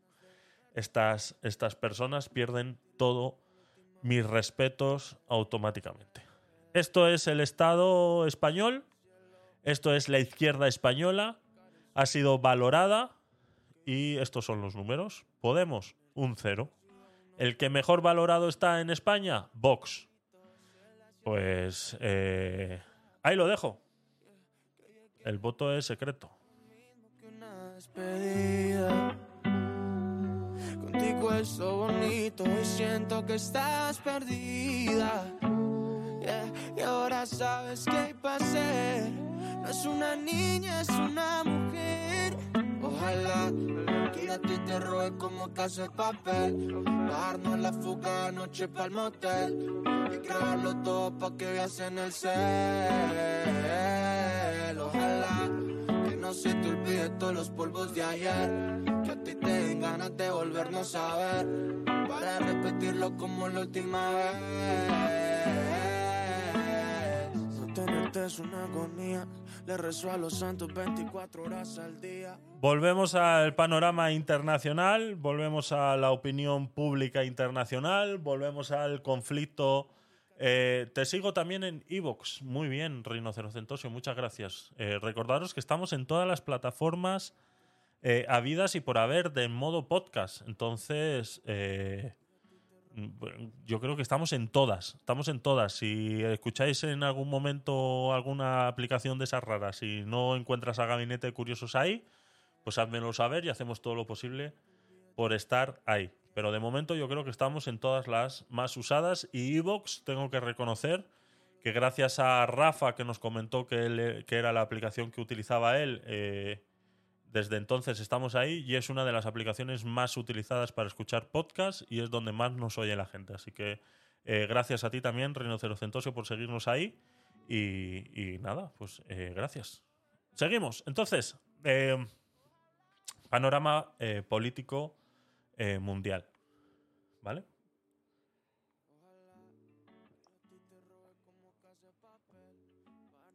Panorama político mundial. Rusia hace 14 meses invade Ucrania. Bombardea edificios públicos, bombardea hospitales, bombardea colegios.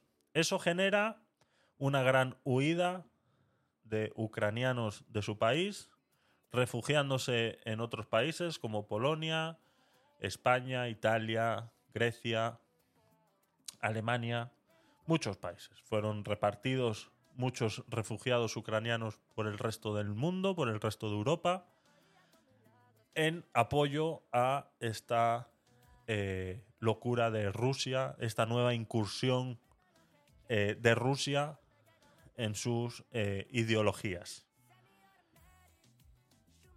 De eso hace 14 meses. Desde entonces hemos visto el rifirrafe, hemos visto a Zelensky pidiendo ayuda constante, hemos visto ese tira y afloja de Zelensky con las eh, comisiones europeas eh, pidiendo ayuda y pidiendo ser parte de la ONU. Vemos también a eh, Rusia sobreviviendo a todos esos cierres y todos esos boicots a todos los productos rusos, incluyendo el gas y el petróleo. Vemos cómo a Rusia eso pues le daba más o menos igual porque seguía teniendo clientes como la India o China que le seguía comprando todo el petróleo que ya nosotros no le comprábamos. Por ende, prácticamente mm, se estaba riendo de nosotros. Hemos visto cómo Europa ha seguido condenando esta situación y apoyando a Ucrania con armamentos para que se pudiera defender. Ha habido momentos en los que se nos ha hecho creer que Ucrania estaba ganando la guerra. Hay otros momentos en los que hemos visto que esto era imposible.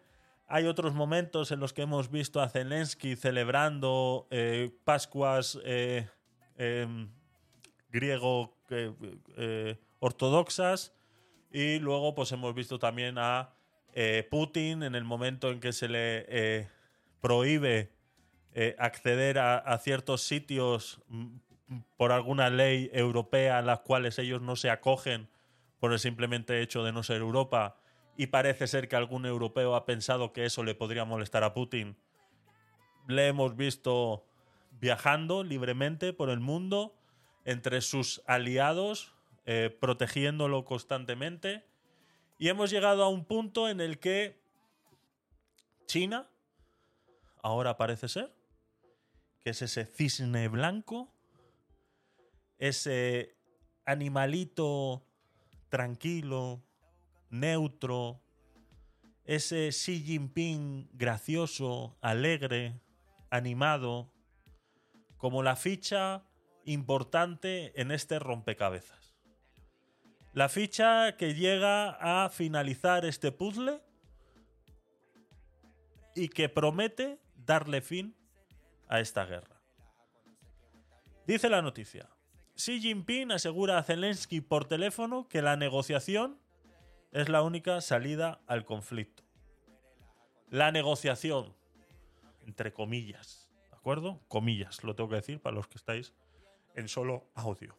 Se trata de la primera conversación entre dos mandatarios desde que comenzara la invasión de Rusia a Ucrania hace 14 meses.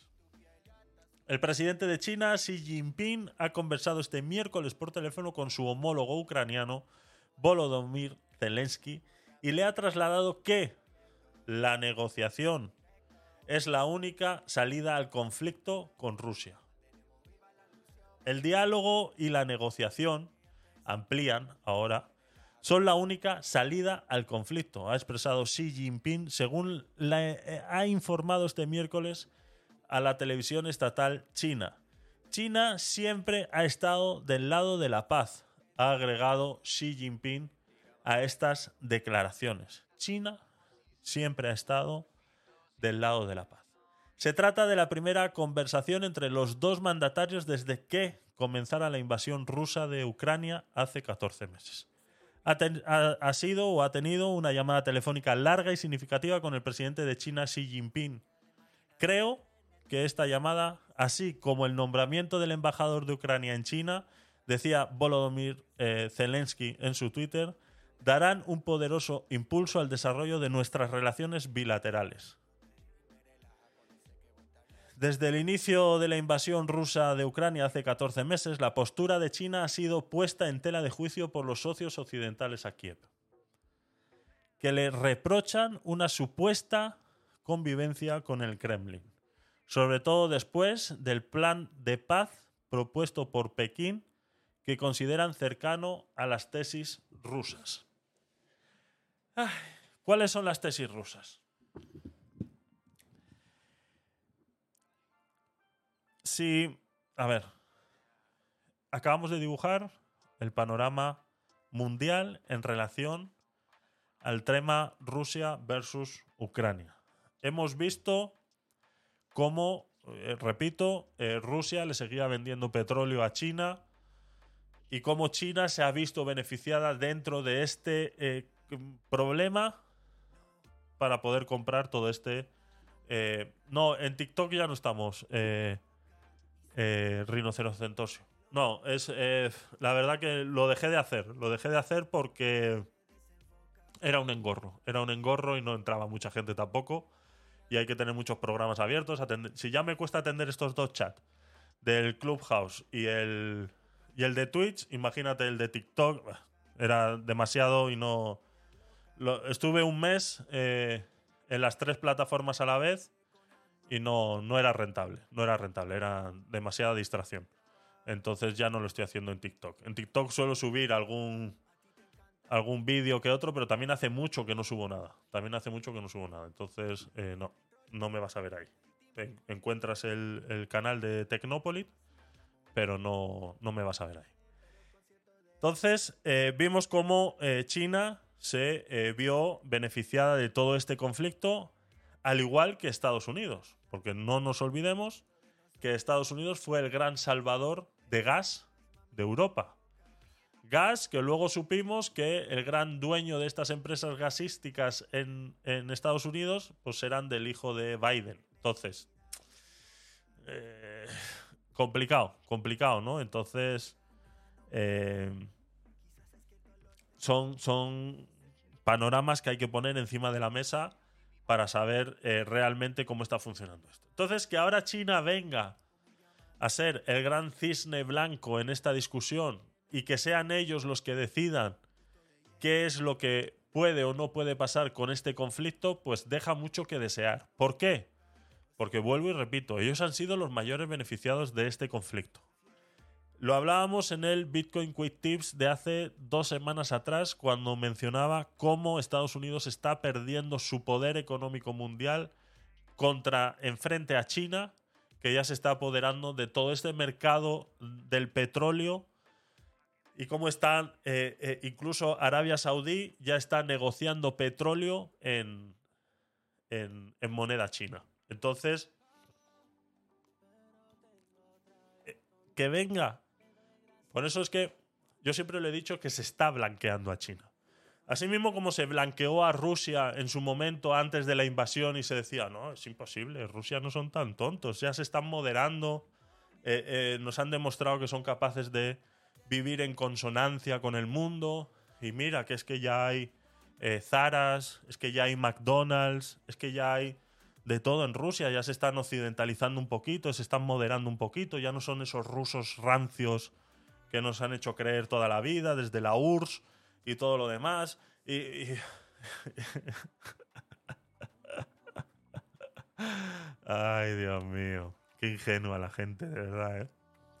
Qué ingenua la gente, ¿no? Y luego se me criticaba a mí cuando decía, es más, os lo voy a poner ahora, porque es que me hace mucha gracia. Me hace mucha gracia recordar esto y se me criticó eh, un montón cuando hice estos comentarios, cuando todavía estábamos en, en, en estéreo. Eh, me acuerdo, eh, a ver, que nos sale, ver perfil. Eh, hice, eh, a ver dónde lo tengo. Ah, está cargando, está cargando. Un segundito. Tengo un TikTok que hice unas declaraciones en base a Rusia eh, muy llamativas. Eh, se me llegó a decir que yo eh, estaba siendo pagado por el Kremlin. Es uno de mis TikToks más vistos con 6.000 reproducciones. Tampoco es que sean muchas, pero bueno, da justo para, para que esas declaraciones pues sean, sean interesantes. ¿no? Lo voy a poner un segundito para recordar estas, estas cositas. Vamos allá. A ver. Eh, Rusia lleva ahorrando dinero muchos años. Nosotros, cuando hablo de nosotros, hablo de Europa. Europa ha dejado de hacer sus deberes. eh, se dejó mm, comer la tostada con todo esto de la industrialización y todo lo demás. Y dejamos que otros países, entre ellos Rusia, nos suplieran de muchos, de muchos temas, ¿no? Eh, ¿Qué sería realmente una quiebra? Pues sería que a España no le dieran los 120 mil millones que acaba de pedir ahora para todas estas ayudas y todas estas historias. Para los que vais a ver el vídeo en, en los próximos días os los voy a enseñar. Pero vamos, es hacer una simple búsqueda en... Esto me estaba refiriendo yo al tema de que se estaba diciendo que con esta invasión eh, de Rusia a Ucrania, eh, Rusia estaba en quiebra, ¿no? Que se estaba quedando sin dinero y que por ende eh, la guerra de Rusia contra Ucrania iba a acabar en nada, en tres meses, porque prontamente, al ser nosotros los grandes eh, eh, compradores, al ser Europa el gran comprador eh, de, de todo este eh, eh, producto ruso, pues al no comprarle todo este producto, pues eh, eh, Rusia entraría en quiebra, ¿no? Incluso se llegó a anunciar en las televisiones que Rusia estaba en quiebra, ¿no? Y aquí yo ponía entonces los datos del Producto Interior Bruto eh, ruso comparado contra el Producto Interior Bruto español, ¿no? Entonces, pues eso, ¿no? En, el- en Europa estábamos hablando de un 134% y, y- Rusia pues estaba en un un 4, un 14% creo que estaba, ¿no? Entonces, eh, eh, era información completamente errónea y es lo que yo decía ahí en ese, en ese TikTok y que bueno, que fue un poco criticado por eso, ¿no? Porque la gente no quería entender que eh, Rusia no está en quiebra, en quiebra ni lo ha estado nunca porque simplemente ha estado ahorrando dinero muchos años gracias a esta supuesta occidentalización y gracias a esta supuesta eh, eh, eh, acercamiento a otros países, incluso supliéndoles el gas y el petróleo. ¿no? Entonces, Alemania fue uno de los países más que más sufrió estas, estas decisiones de mm, tener, como el que dice, todos los huevos en la misma cesta.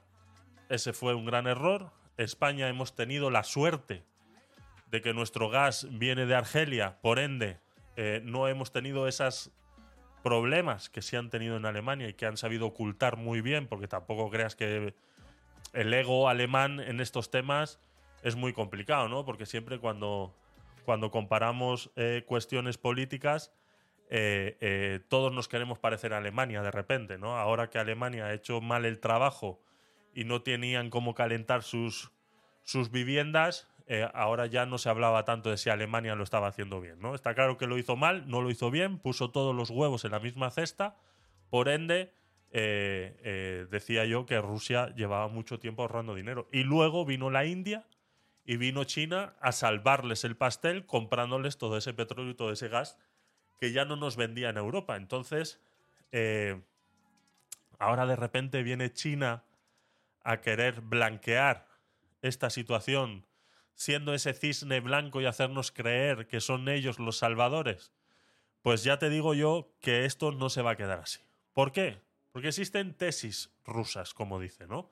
El plan de paz propuesto por Pekín que consideran sea lo más cercano a las tesis rusas. ¿Cuáles son las tesis rusas? Las tesis rusas es quedarse pues, con todo el territorio ucraniano, si no gran mayor parte de él, incluso todas estas zonas anexionadas ya eh, de manera unilateral por Rusia, quedarse con ellas eh, de, ya y que eh, toda la Unión Europea aceptemos bajo votación que esas zonas pasan a ser rusas automáticamente si este pacto de paz se llegara a firmar. Entonces, esto comparado con lo que quería Rusia al principio de la guerra, mm, no hay ninguna diferencia. Entonces, ¿qué viene a hacer China aquí? Viene a aparentar. Viene a aparentar de cara a la galería de que a ellos les interesa que esto, eh, esto esté sucediendo. O sea, que esto esté sucediendo y esto es un interés grande. Entonces, les interesa también quedar bien de cara a la galería y de, de decir que son, pues eso, neutrales en este tipo de decisiones. ¿Por qué es interesante que alguien sea neutral en este tipo de decisiones? Pues es interesante porque, vuelvo y repito, les están ganando el terreno a Estados Unidos en el mundo internacional con el tema gas y petróleo. Arabia Saudí ya está negociando petróleo en moneda china. Por ende, el dólar ya no va a tener la misma excusa que tenía hoy para seguir imprimiendo dinero. Por eso, la inflación en Estados Unidos está subiendo a números agigantados. Por eso, las tasas de intereses están subiendo más que nunca, porque ahora es lo que necesita hacer Estados Unidos, lo explicamos en el Bitcoin Quick Tips de ese, de ese eh, eh, cuando estábamos hablando de eso, en, Estados Unidos se utilizaban dos maneras para combatir la inflación. Una, que es la que usamos todos los países medianamente normales, que es subir la tasa de intereses. Y dos, es imprimir dinero. Estados Unidos siempre ha tenido la excusa de ser la moneda de cambio para todo tipo de negociaciones en el mundo, incluido el petróleo. Por ende, el precio del petróleo se, se, calcula en barriles y en dólares. Por ende, yo tengo la excusa de que ese dinero, ese dinero se va, eh, ese dinero que yo estoy imprimiendo de más, tarde o temprano estos países los van a adquirir para poder comprar petróleo. Si ahora ese gran porcentaje que antes era el 100% y que ahora pues habrá disminuido, yo que sé, por decir algo, si solo, quitaba, si solo quitamos de esa negociación del petróleo todo el petróleo que pudiera negociar eh, Arabia Saudí, que antes estaban obligados a negociarlo en dólares y ahora lo están negociando en moneda china, eh, ¿qué puede ser? un 20%, un 30%. Hablamos de Arabia Saudí, no hablamos de... Mm, entonces, eh, es un 20% menos de dinero, por poner un número, ¿eh? no lo sé exactamente, pero es para que entendamos la analogía. Es un 20% menos de dinero que pueden imprimir con la excusa de que alguien lo va a tener que utilizar. Entonces, ¿cuál es la otra herramienta? Subir los intereses. Nos dice Charofón, bienvenida, gracias por estar ahí. Eh, pues solo nos queda cruzar los dedos para que la Unión Europea lleguen a una decisión lo más acertada posible. O es que, aparte de estar informados, nosotros los, gobernados podemos hacer algo al respecto. Eh, no. Lastimosamente, Charo, aquí eh, no podemos hacer nada al respecto. Al final, estos son. Eh, lo van a decidir en una mesa redonda, sí, a lo, a lo, a lo Carlos V y, ya está. O sea, se van a repartir las tierras como si eso fuera eh, el, pues eso, ¿no? El, el, el Rix. Como si fueran que estuvieran jugando al Rix. Se van a sentar todos en, una mesa redonda y, y, van a tener que. Lastimosamente, ¿qué es lo que pasa? Que al final Ucrania va a tener que ceder. Porque, vuelvo y repito, eh, por mucho que le pongamos eh, piedras en el camino a Rusia, por mucho que dejemos de comprarle sus productos, por mucho que le hagamos un muro y- y dejemos a Rusia de lado, sigue teniendo aliados como China y la India.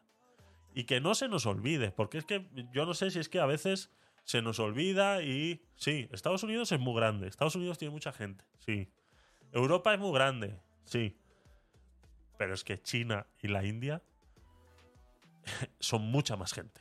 Entonces, eh, estamos viendo cómo China, su, eh, eh, su, su situación media de la población está aumentando. Estamos viendo chinos cada vez más ricos.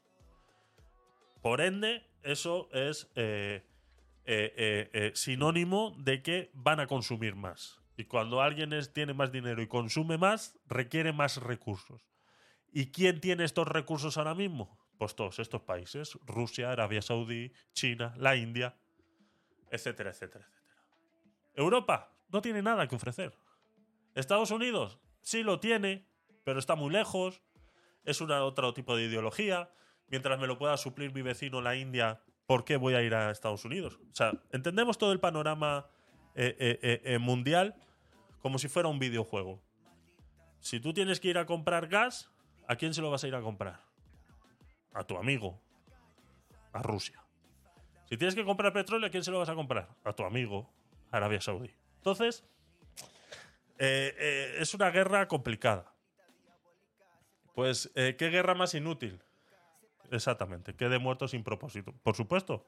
O sea, el único propósito que ha tenido esta guerra y que por ende sigue siendo i- inútil como, vamos, yo creo que como cualquier guerra que se ha, que se que dado en el mundo, es que es las indiferencias de dos personas poderosas que ponen a competir a personas que no tienen nada que ver y que se juegan la vida.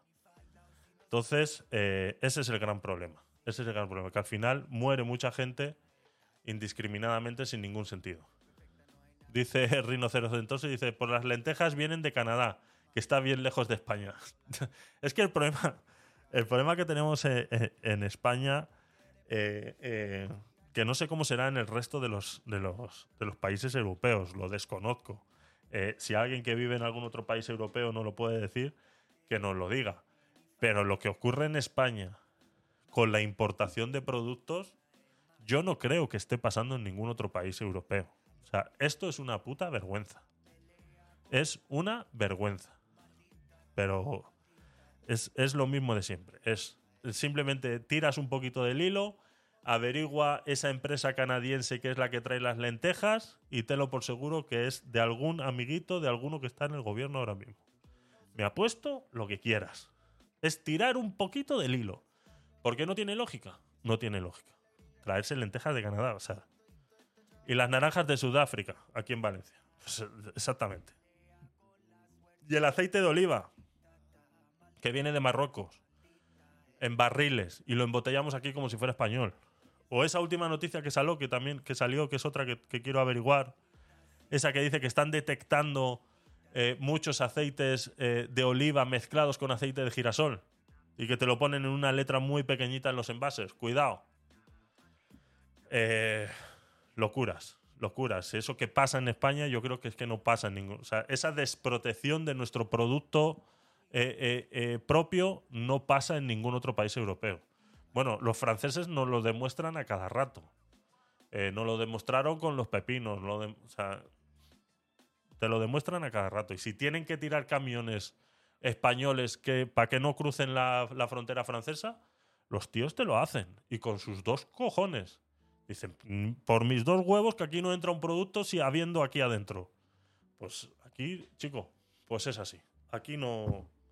Aquí es imposible. No sé qué es lo que pasa, pero eh, bueno, sí sé lo que pasa. Que tenemos unos políticos que lo único que están pensando es cómo llenarse los bolsillos y cómo eh, terminar en estas empresas con puertas giratorias para luego eh, seguir viviendo del cuento. Entonces, eso es lo que pasa.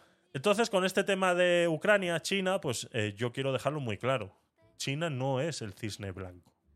China no es el bueno de la película ahora mismo. Es el gran interesado. Este es eh, en una película el, el, el malo secundario, ¿sabes? El, el amigo del malo. Ese. Pues eso, ¿no? Este es el, amigo del malo, ¿no? Pues así. Es el que, el, el que le hace el trabajo sucio al malo y luego parece ser el bueno, ¿no? El que dice, es que si no fuera por mí, esto hubiera llegado a. Esta guerra no hubiera terminado nunca, ¿no? Así se va a llenar la boca Xi Jinping el día que, que esto se solucione. El día que esta guerra acabe, independientemente de si acaba en beneficio de Ucrania o acaba en beneficio de Rusia, que ya decimos que va a ser en beneficio de Rusia sí o sí. Porque es que no tiene las de perder en ningún momento.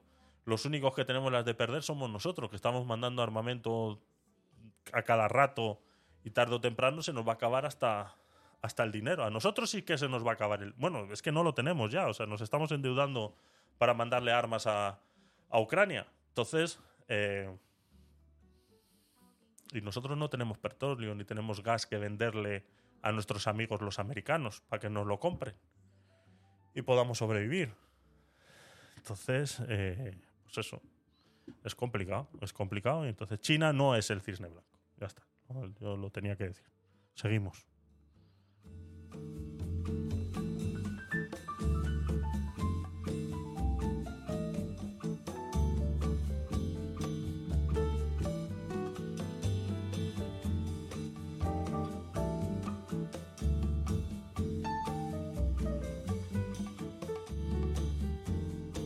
Que vamos a hacer este primero.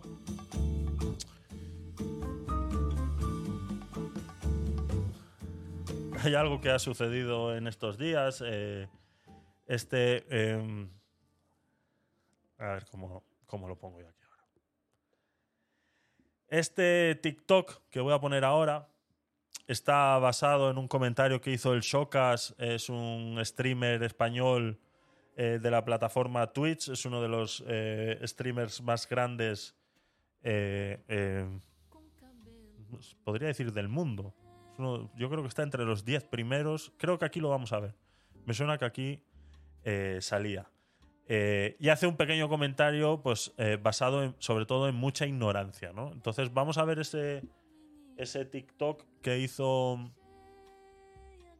que hizo el Chocas en relación a esto. eh, estaba viendo datos, datos sobre, eh, sobre streamers y eh, hace este comentario sobre el presidente de México, ¿no? Que es el sexto streamer hispano más visto del mundo, ¿no?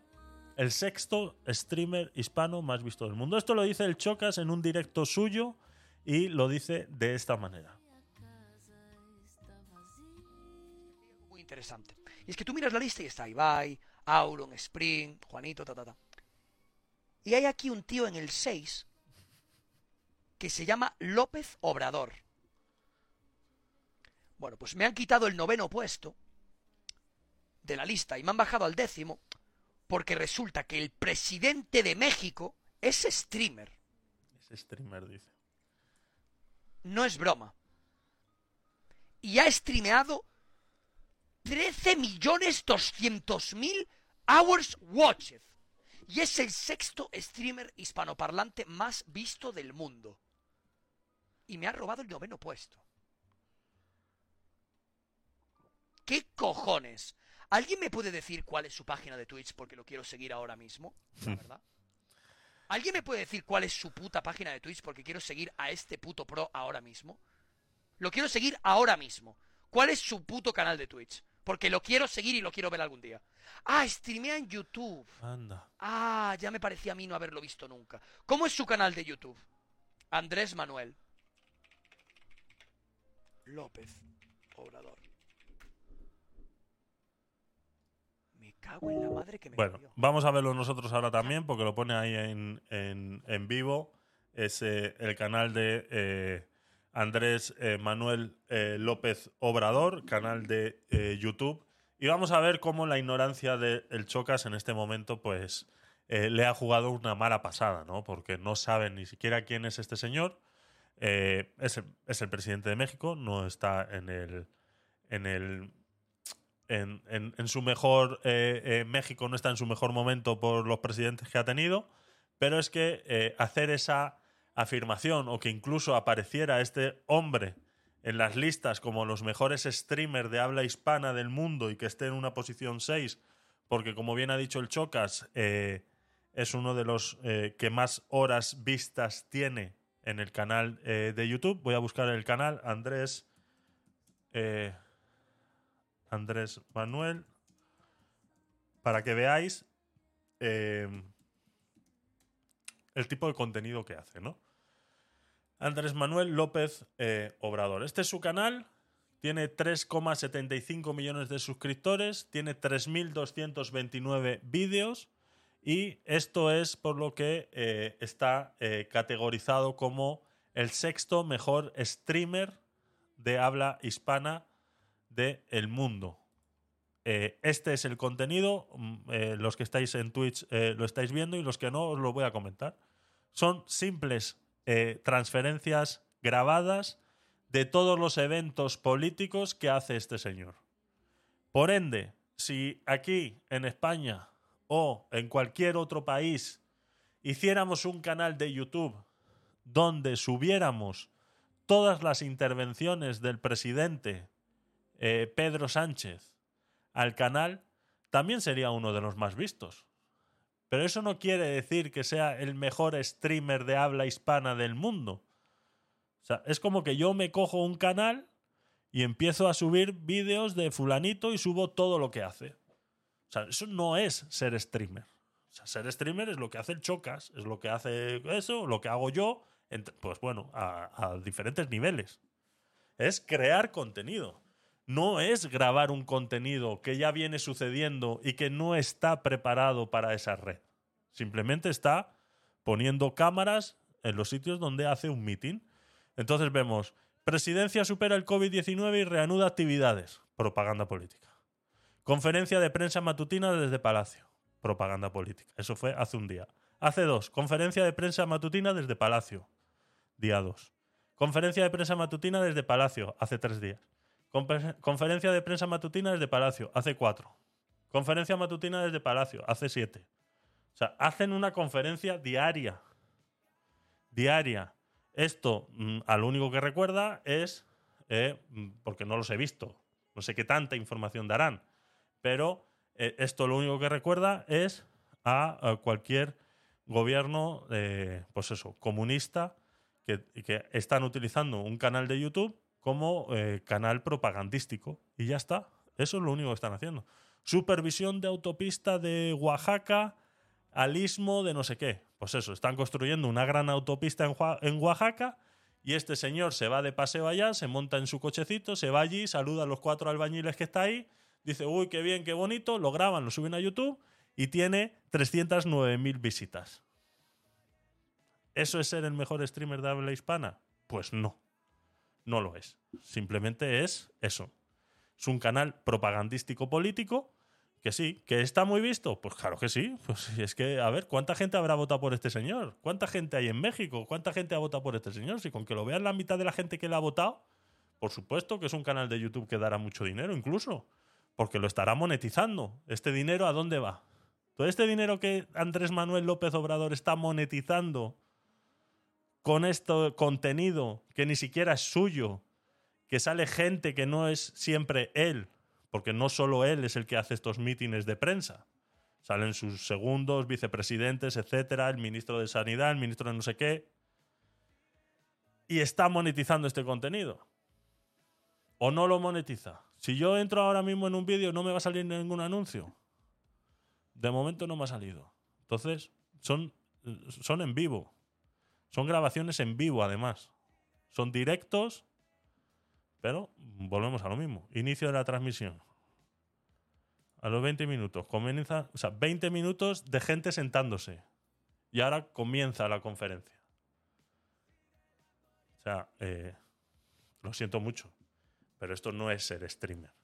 Entonces aquí el Choca se ha colado un poquito, se ha dejado llevar por los números, como ya sabemos que le gusta mucho el tema de los números, pues se ha dejado llevar y ha hecho un comentario un poco desafortunado porque su ignorancia le ha jugado una mala pasada, ¿no? Por- porque decir que este señor Manuel López Obrador es su puto padre, porque el tío tiene, es el número 6 de, de habla hispana de, de- streamer, pues eh, deja mucho que desear. Deja mucho que desear. Simplemente se ha dejado llevar por los numeritos, ¿no? Ahora mismo estamos viendo aquí, pues esta, ¿no? Conferencia de prensa de eh, Francisco Villa, ¿no? 2023, y a saber, pues, de qué estarán hablando. Pero son diferentes personas haciendo, pues eso, un meeting político.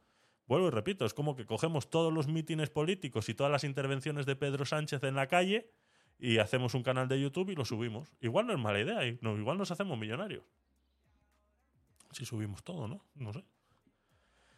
Está claro que esto hay a alguien que le gusta, ¿no? Pues esto tiene 3.075.000 visualizaciones. O sea, eh, eh, es una locura. Sí. Entonces, ¿que son muchos números? Sí, son muchos números, pero esto no es ser streamer. Entonces, esto es un pequeño comentario que quería hacer a esa reacción del Chocas que me llamó muchísimo la atención por eso. Porque la ignorancia le ha jugado una mala pasada y, y no sabe ni quién es, porque este podía haber sido un asesino en serie eh, tranquilamente, podía haber sido un asesino en serie tranquilamente, mm, que no estará muy lejos de eso, eh, como cualquier otro político que podemos tener ahora mismo en Latinoamérica, que son todos unos sensacionalistas, eh, eh, eh, no sé ni cómo llamarlos ya, porque no se salva ninguno. Entonces, eh, podría haber sido un asesino en serie y este podría haber dicho en su vídeo, este es mi puto padre porque tiene no sé cuántas visualizaciones. Eh, pues sí, has confundido, chocas, lo siento, esto es lo que hay. Entonces, números, es que le pierden los números al chocas, le pierden los números, siempre ha pecado de eso, siempre.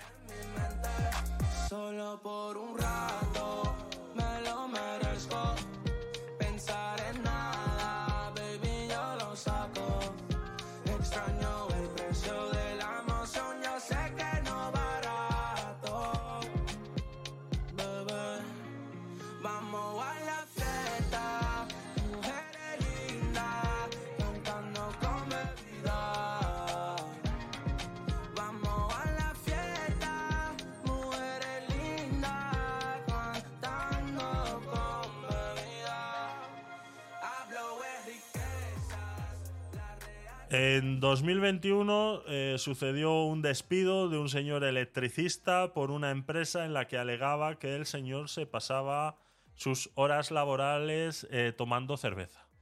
El Tribunal Supremo de Justicia se ha eh, pronunciado mm, sobre este tema y ha llegado a estas conclusiones.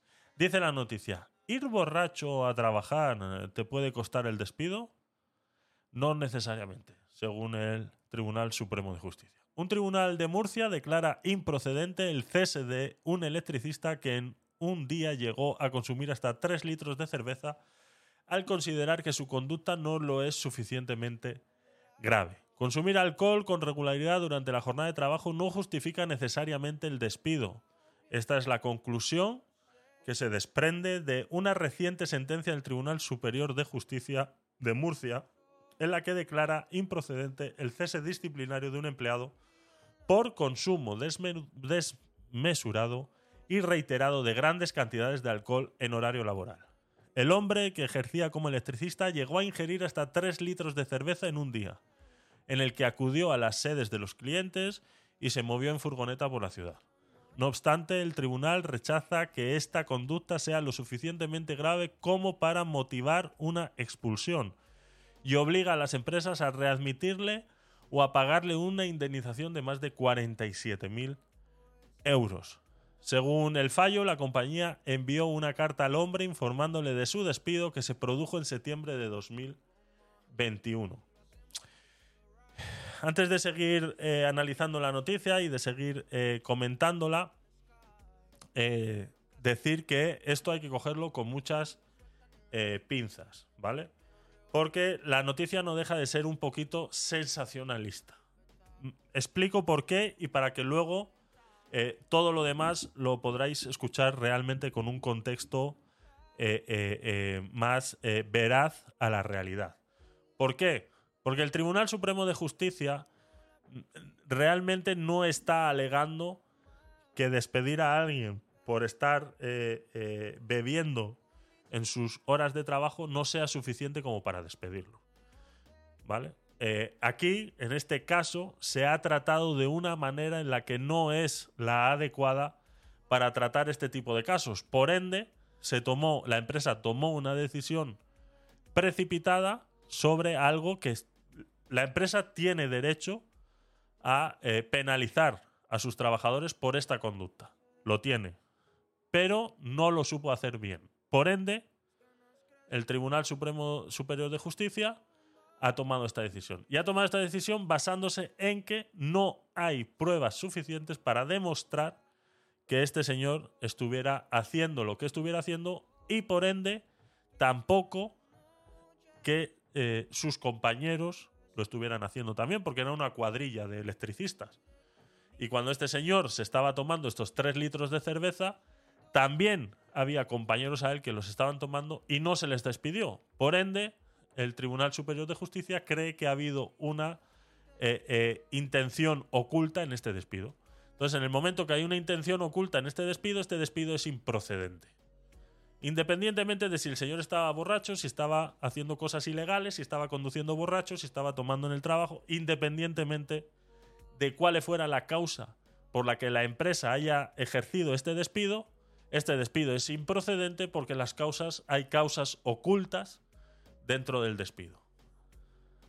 Ya sabiendo eso, sigo leyendo la noticia. Según eh, recoge el fallo, la compañía envió una carta al hombre informándole de su despido que se produjo en septiembre de 2021, por haber transgredido la buena fe contractual y el abuso de confianza depositado en él. En concreto, le acusaba de embriaguez habitual o toxicomanía en el trabajo, de acuerdo con el informe de un detective privado contratado por la compañía. Atención, detective privado. A continuación, la carta aportó una descripción detallada del comportamiento del trabajador durante cinco días del mes de julio y septiembre, en los que consumió varios litros de cerveza en compañía de compañeros de trabajo. En compañía de compañeros de trabajo. En el primer día y antes de comenzar la jornada a las 8 de la mañana, se dirigió al bar Los Cuñaos y tomó una consumición. Al mediodía y después de atender a un cliente, acudió a Carrefour Express y salió con algo de comida, cuatro latas de San Miguel y una litrona, de Estrella Levante. Atención, ¿eh? Porque aquí hay otro dato que al señor detective privado se le olvidó eh, detallar en su informe. A las 6 de la tarde fue visto tomando una Embrau, tras lo cual fue a ver a otro cliente y al salir paró en una gasolinera para comprar otra lata y bebérsela junto a la furgoneta. En el segundo día estuvo con otros dos compañeros de trabajo y entre los tres llegaron a ingerir hasta 7 litros de cerveza. En concreto, 3 litronas de Skoll y 4 litros de Estrella de Levante entre la hora del almuerzo y la comida. Después, el hombre se tomó dos tercios de Heineken y de camino a dejar la furgoneta al acabar el turno compró una lata más. En total consumió algo más de 3 litros a lo largo de toda la jornada. Esta conducta fue similar eh, eh, durante los otros tres días a los que fue captado por el detective. Si bien en una ocasión sustituyó la cerveza en la comida con tres vasos de vino tinto y un chupito de orujo de hierbas, el resto de los días fueron solo cerveza. Para la empresa, esta conducta implica un consumo desmesurado y reiterado de grandes cantidades de alcohol en horario laboral. Le acusó de haber transgredido las normas más elementales de prevención de riesgos eh, eh, laborales y, de una eh, actitud negligente y temeraria por conducir el vehículo de la empresa inmediatamente después de haber ingerido bebidas alcohólicas poniendo en peligro su propia integridad física y la de sus compañeros. Esta es la parte en la que digo que, perdón. Esta es la parte en la que digo que la empresa no le falta razón, porque sí, incumple eh, la prevención de riesgos laborales, es negligente a la hora de conducir porque conduce un vehículo después de haber consumido bebidas alcohólicas. Este es el pequeño detalle que al eh, eh, detective privado se le olvida eh, especificar en su informe, porque si bien este eh, detective privado les caza bebiendo cerveza, en ningún momento especifica si esta cerveza es con alcohol o sin alcohol. Entonces, ahí hay un gran vacío. Dice Rinocerocentosio, dice, el bar Los Cuñados informa que el detectivo se puso fino de orujo. Ergo, prueba- pruebas no válidas. Exactamente, te imaginas. dice, y nosotros tenemos un informe aparte del... Viene la defensa del... la defensa del, del electricista dice, y nosotros tenemos un informe de que el detective estuvo ebrio también. Imagínate, qué locura. Dice, no obstante, la sala declara improcedente el cese y alega varios argumentos que en su opinión restan gravedad al comportamiento del trabajador.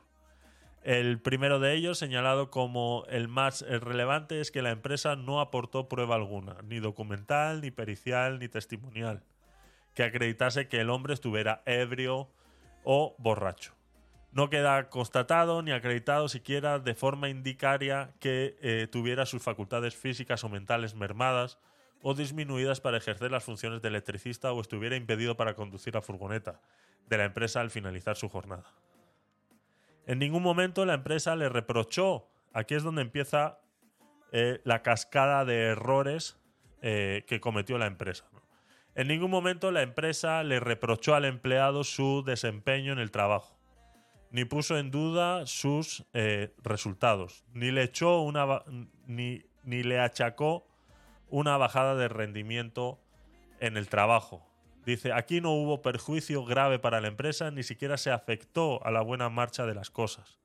En segundo lugar, el tribunal recuerda que otros de los compañeros que solían acompañar al empleado en la ingesta también habían sido sancionados, pero con un castigo menor al del trabajador suspensión de empleo y sueldo durante 20 días a uno de ellos, sin que la empresa aportara una explicación sobre esta diferencia de trato.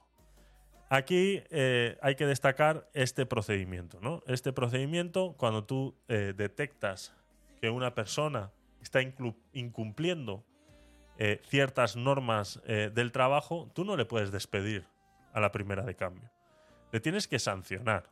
Entonces, en ningún momento la empresa reprochó al empleado su desempeño en el trabajo. En ningún momento. Por ende, eh, tampoco le puso en duda sus resultados. Entonces, fue un, un proceso que no, no- no fue llevado de la mejor manera por parte de la empresa. Por ende, eh, deja, eh, deja de ver, eh, de tener sentido toda esta crítica que, que le están haciendo a este señor. ¿no? En esta línea considera que el relato del detective busca agravar la conducta del empleado, ya que en algunas ocasiones habla de consumiciones sin especificar si estas son alcohólicas o no, y no explica si los compañeros que consumen con él en las horas del almuerzo y comida consumen más o menos cantidad de cerveza que él. No sabemos si todos consumen lo mismo o unos más y otros menos. En ningún momento el detective privado refiere que presentará signos eh, de embriaguez o torpeza al andar, insiste el tribunal. Por ende, el Tribunal Supremo de Justicia dice que este, este despido es improcedente y que tienen que restituirle el trabajo a este señor electricista o pagarle una indemnización de más de 47.000 euros. ¿Cuál será la decisión de la empresa? No lo sé. Cualquiera de las dos, pues es, está en todo su derecho este señor, independientemente, vuelvo y repito, de esté bien o esté mal lo que estuviera haciendo. Simplemente que como eh, las acciones que se tuvieron contra él eh, demuestran que hay intenciones ocultas o que fuera que se lo quisieran quitar de encima y alegaron, eh, intentaron buscarle las costillas, las cosquillas y vieron pues que este señor era de, eh, de beber cerveza en horas de trabajo, pues dijeron, bueno, le cogemos por ahí, le grabamos un par de vídeos, lo despedimos y a tomar por saco nos lo quitamos de encima. Pues resulta que no les ha salido bien la jugada a esta empresa y tendrán que eh, restituirlo o, como digo, pagarle 47.000 euros. Al final las empresas terminan por pagar el dinero antes que eh, restituirlo, ¿no? Readmitirle. Pero bueno, eh, no sé si lo llegaremos a saber, pero esto es el resultado de una mala gestión en una empresa sobre algo que, vuelvo y repito, tienen razón, eh, es algo que no se puede permitir en horario laboral, menos cuando estás conduciendo, a no ser que, vuelvo y repito, que por alguna razón estas cervezas todas fueran eh, cero alcohol. Entonces eh, tampoco lo sabemos porque el detective eh, pues tampoco supo hacer eh, su trabajo bien. entonces es un cúmulo de circunstancias que han llevado a que esto fuera resuelto de esta manera. Así que eh, poco más con esta noticia. Siento que está fría tu alma, pero tu cuerpo es arte. Ya no sé si te puedo creer, mata todas estas falsas promesas.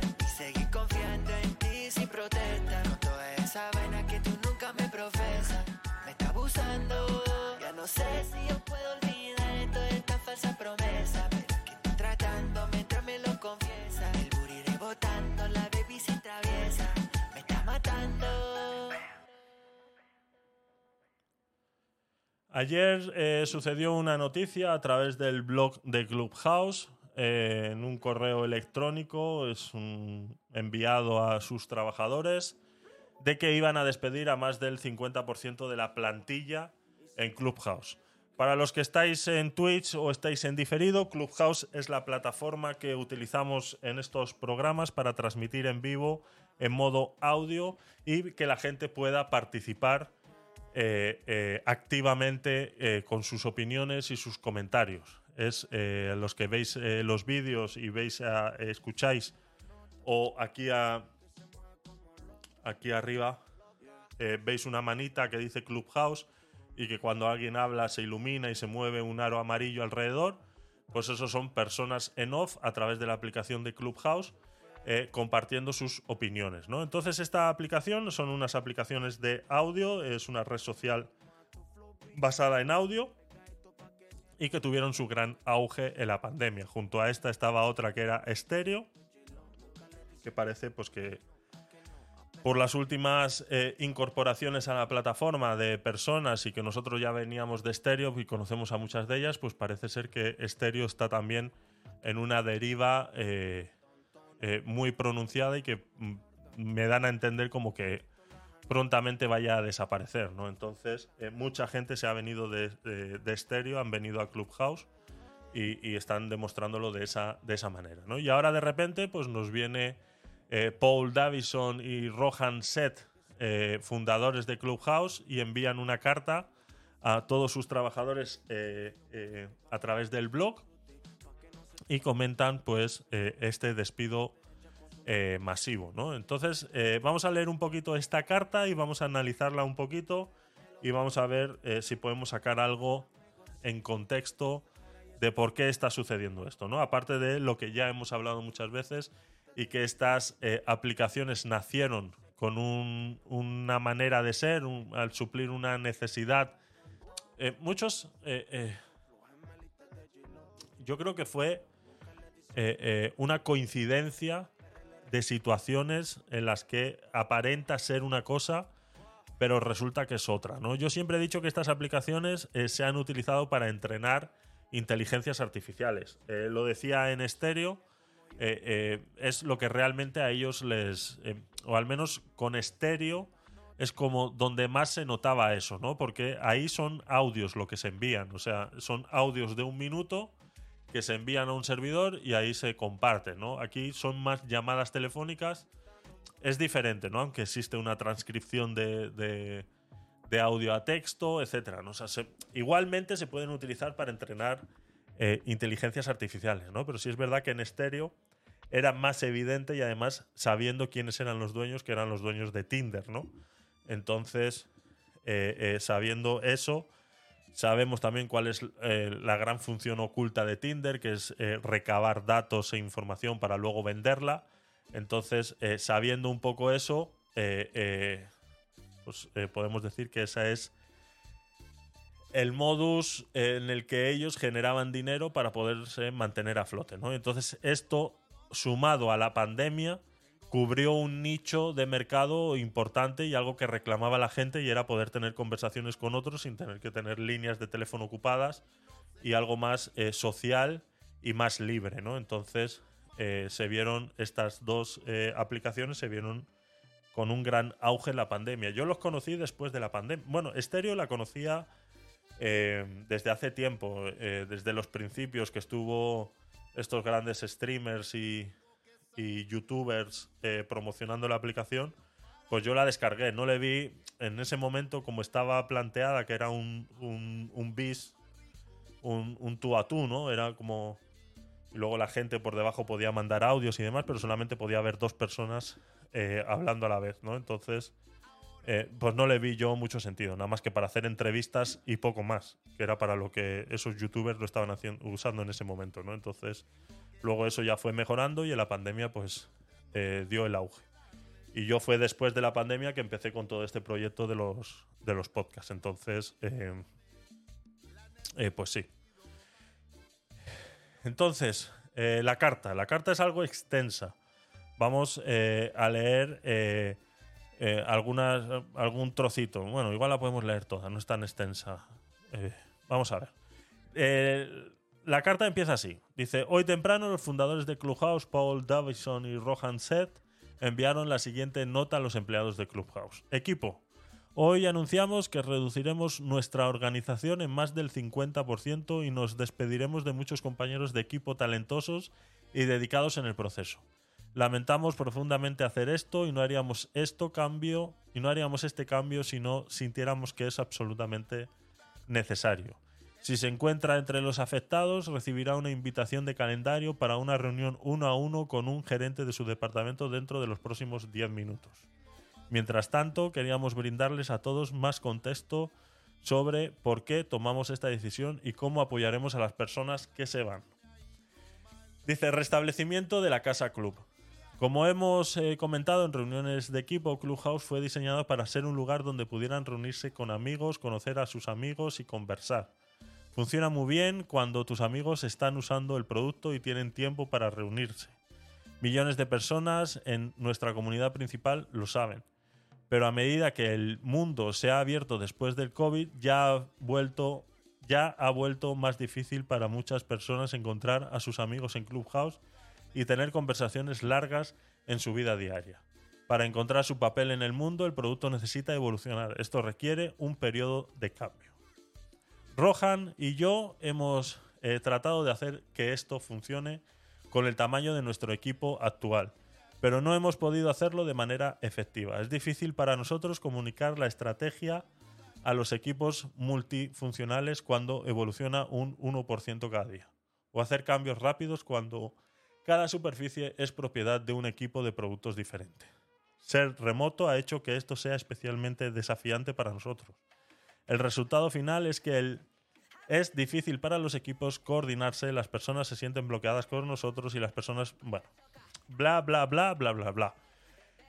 Aquí el primer detalle es lo que comentábamos antes, ¿no? Que después de la pandemia la aplicación ha bajado mucho su eh, nivel eh, eh, de salas abiertas, ¿no? Esto, como ellos bien dicen, empezó como una aplicación social, una aplicación en la que los amigos se reunían con otros porque no había otra manera de reunirse, porque estaba prohibido salir de casa. Entonces, en el momento en el que el COVID abrió las puertas, pues esto eh, dejó de tener eh, sentido. Por eso, la aplicación tiene que hacer cambios.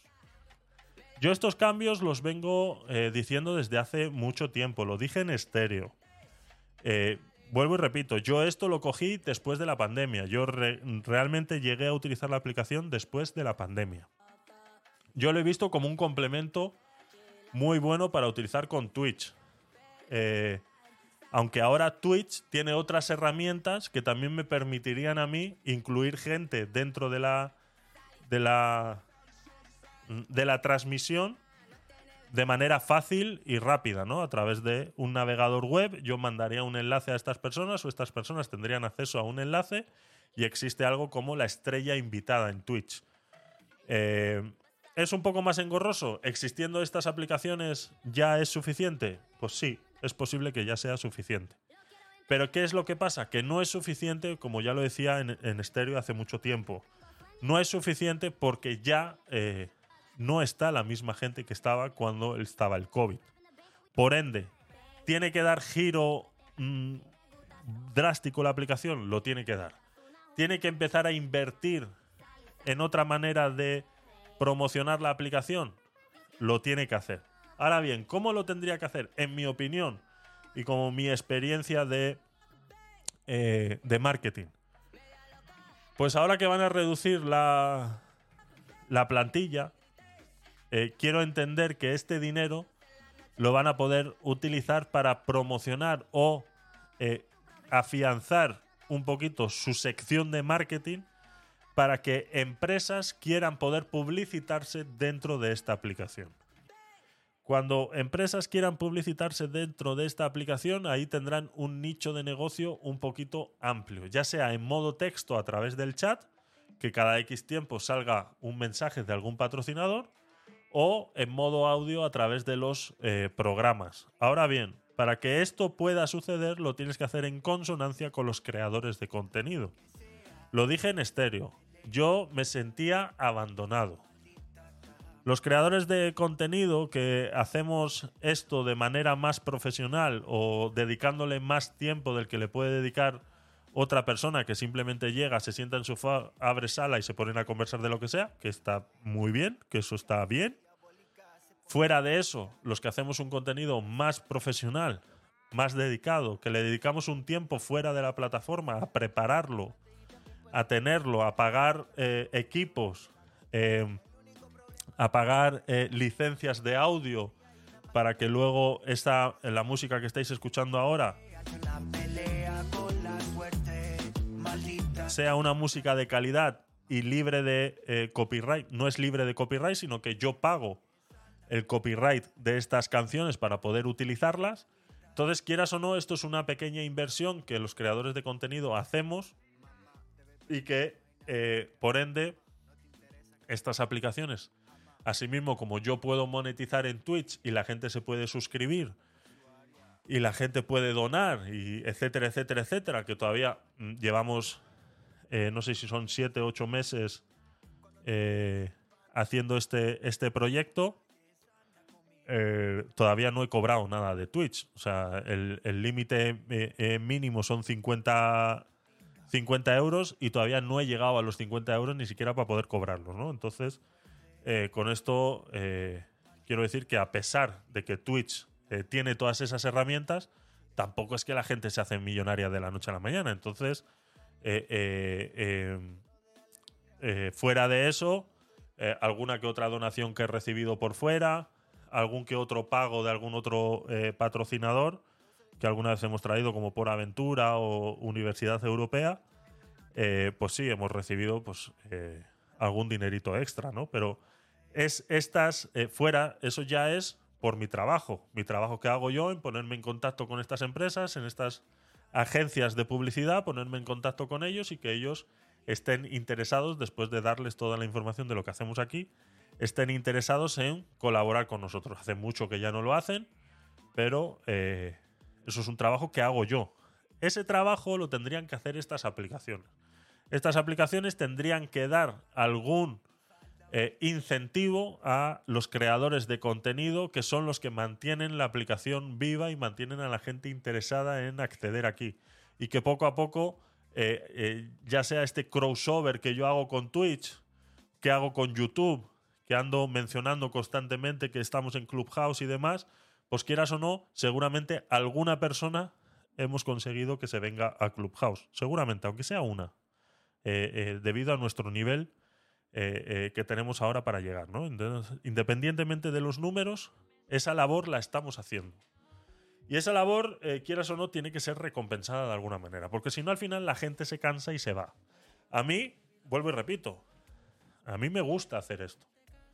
Es algo que llevo haciendo mucho tiempo en las redes sociales, a través de blogs y a través de Twitter, y decidí hacerlo de esta manera porque creí que había un pequeño hueco en el que poder meterme en estos eh, temas de opinión. Pero las aplicaciones, eh, quieras o no, deberían... Eh, estas aplicaciones como Clubhouse deberían hacer algo al respecto para que estos creadores de contenido se vean beneficiados y entre ellos me incluyo para poder, quieras o no, seguir haciendo este contenido y que este contenido se siga creando. Porque sin eso eh, nos terminaremos yendo porque yo no...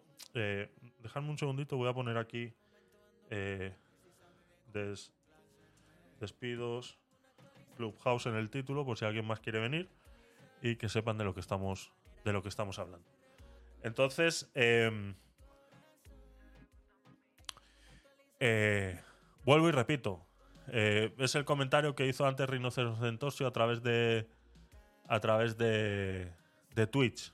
Eh, no estamos en TikTok.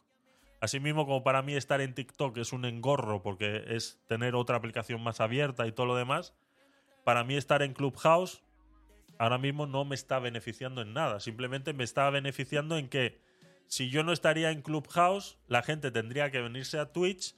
Igual, también, te- a ver, o sea, yo tengo que reconocer que la gran mayor parte de mi público en vivo es de Clubhouse. O sea, en Twitch, eh, cuando tengo siete personas a la vez viendo, eh, la, la gran... eh, dice 50% de la plantilla de seis empleados, dice Rinocerocentos. Sí, la verdad que no dice cuántos son en la plantilla. La verdad que no lo dice. Entonces, eh, fuera de eso, eh, yo podría centrarme 100% en Twitch, seguir haciendo lo que estoy haciendo, mi gente en diferido me seguiría escuchando, la participación sería diferente, sería a través o de la estrella invitada de Twitch o de, eh, o de los comentarios en Twitch. Igual, si yo me centrara solamente en Twitch, igual recibiría más suscripciones o más ayuda a través de eso.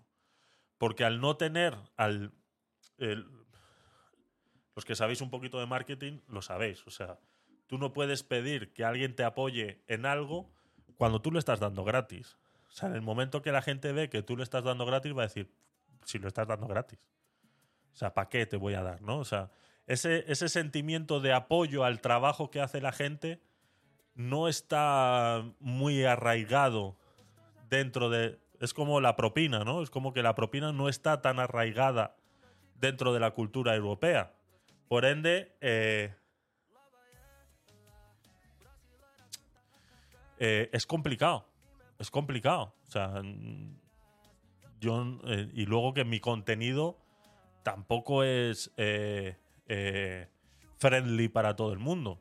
Yo sé que soy muy controversial muchas veces, que soy muy visceral muchas veces en muchos de los comentarios que hago, pero bueno, ese es mi contenido, eso es lo que yo quiero hacer y eso es lo que yo he venido a hacer. El que me quiere escuchar bien y el que no, pues ya sabe lo que tiene que hacer. O sea, eso no, por eso mm, no digo que no, pero sí digo que esta eh, eh, eh, aplicación, pues tienen que hacer algo, porque si no al final la gente se va a terminar yendo, porque este trabajo adicional de eh, transmitir en Clubhouse a la vez que en Twitch y todo lo demás y tener todo el equipo que tengo, pues quieras o no, yo lo quiero eh, rentabilizar de alguna manera. Entonces Clubhouse tendría que hacer algo al respecto. ¿no? Entonces, eh, seguía diciendo la carta, dice, para solucionar esto necesitamos restablecer la empresa, eliminar roles y reducirla a un equipo más pequeño y centrado en el producto. Llegamos a esta conclusión a regañadientes ya que nos quedan años de pista y no sentimos la presión inmediata de reducir costos. Pero creemos que un equipo más pequeño nos dará enfoque y velocidad y nos ayudará a lanzar la próxima evolución del producto. Apoyando a los afectados, ¿no? Pues como a esta gente que van a despedir les van a apoyar. Y que bueno, por esa parte, eh, quieras o no, eh, hay que reconocer a Clubhouse que lo va a hacer. Eh, pero sí es verdad que me ha dejado con esa duda, ¿eh? No sabemos, eh, no dicen cuántas personas son ese 50%. Mm. Entonces, no sé cuántas personas realmente necesita una aplicación como Clubhouse para poder estar operativa. No lo sé. Eh, dice, no hay una buena manera de hacerlo y esto es, no es un consuelo, pero es importante para nosotros trabajar duro para apoyar a las empresas que se van y reconocen a las personas que se van y reconocen lo importante que ha sido su trabajo en la historia de la empresa. Estos son algunos de los recursos que proporcionaremos a todos los afectados. ¿no? La indemnización por despido, pagaremos los salarios por el resto de abril, más cuatro meses de indemnización adicional para todos los empleados que se van. Esto significa que todos los afectados recibirán su sueldo completo hasta el 31 de agosto de 2023. Eh, luego, aceleración de la equidad. Eh, queremos que todos los que ayudaron a construir la empresa tengan la oportunidad de participar en el futuro positivo. Aceleraremos a todos los que se, va, los que se vean afectados a su fecha eh, de adquisición de derechos eh, de agosto de 2023 y para aquellos que no hayan alcanzado su límite de adquisición de un año, también re- renunciaremos al límite y proporcionaremos una adquisición mensual por rateada hasta su fecha de agosto de 2023. Cuidado de la salud, les van a mantener los servicios sociales. eh, pueden irse a trabajar a estéreo. Otro. Cuidado de la salud, pues seguirán cobrando el seguro, eh, seguirán teniendo eh, disposición un seguro de salud hasta el 31 de agosto. Los portátiles se los podrán eh, quedar para poder postularse para nuevos roles o lo que sea. Se le hará apoyo a la carrera, ayudando a los empleados que se van a encontrar su próximo puesto, pues dándole cartas de recomendación y cosas de esas. Y apoyo a la inmigración. Estaremos brindados apoyo para aquellos que tienen visas. Si está afectado y tiene una visa, recibirá más información en su reunión uno a uno. Pues me imagino que, como decía arriba, eh, trabajar eh, de manera remota eh, pues les genera varios costes, ¿no? Entonces habrá ciertos empleados que eh, podrán inmigrar pues a donde sea que tienen la, la- la empresa, a cualquier no sé qué parte de Estados Unidos estarán, y eh, pues les ayudarán a esa inmigración y por eso tendrán que apoyar, ¿no? Entonces, el camino a seguir, ¿no? Yo creo que aquí está la parte más eh, importante. Dice, el mundo necesita lo que está construyendo Clubhouse, una mejor manera para que todos podamos escuchar las voces de nuestros amigos, tener conversaciones más significativas y sentirnos conectados con las personas que nos rodean. A medida que la vida eh, remota, el desplazamiento vacío y las reuniones de Zoom se vuelven más comunes, esto es más cierto que nunca. Tenemos una visión clara de cómo se ve Clubhouse 2.0 y creemos que con un equipo más pequeño y ágil podremos iterar más rápido en los detalles, construir el producto correcto y honrar a nuestros compañeros de equipo que nos ayudaron a llegar aquí. Hoy será un día muy duro y por el resto de esta mañana priorizaremos las reuniones uno a uno con todos los que se vean afectados. Lo he dicho, ¿no? Qué carta tan bonita, los jefes son buenos, exactamente.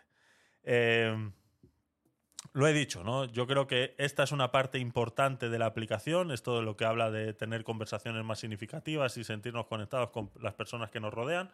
Es muy bonito, muy nice, muy cookie, pero esto no puede ser el centro neurálgico de la aplicación.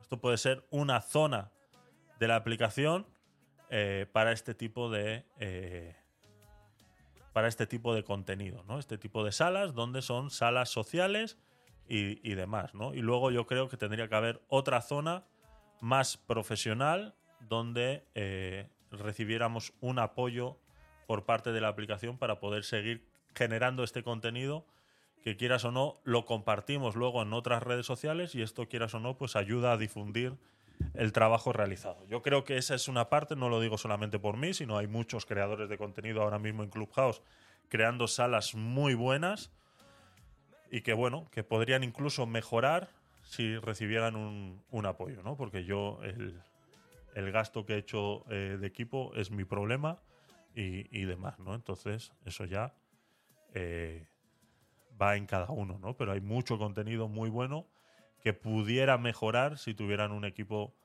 eh, decente, porque muchas veces, pues, esas limitaciones y luego esos eh, sistemas de audio que tienen Clubhouse y cómo eh, están ese, esa calidad del audio se pudiera mejorar eh, un poquito, porque como está centrada en socializar, en el jiji jaja, pues igual eh, tienen que mejorar un poquito, porque yo cuando escucho los, los diferidos a través de la aplicación de, Clubhouse dejan mucho que desear. O sea, la calidad de audio es malísimo. O sea, no tiene nada que ver con lo que yo estoy transmitiendo. O sea, lo podéis comparar en un vídeo de YouTube o en el, en el VOD de Twitch.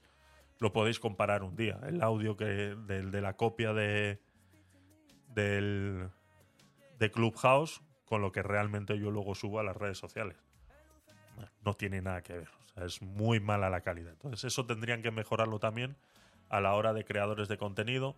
La zona de los eh, de los grabados o los tal tendría que mejorar, tendría que ser más acce- accesible, tendría que ser más el muro, tendría, o sea, tiene que cambiar muchas cosas para que eh, realmente el contenido vaya mejorando poco a poco, ¿no? Entonces, eh, yo hoy es mi primera sala que hago a través del Club Dex. Ya he logrado configurarlo, he conseguido que Rode me diera una actualización que necesitaba en mi, en mi Rodecaster y, y hoy es la primera vez. Entonces, ¿hoy ha entrado gente? Sí. Eh, ¿Cuánta? 26 en total. ¿Me parece poco? Sí.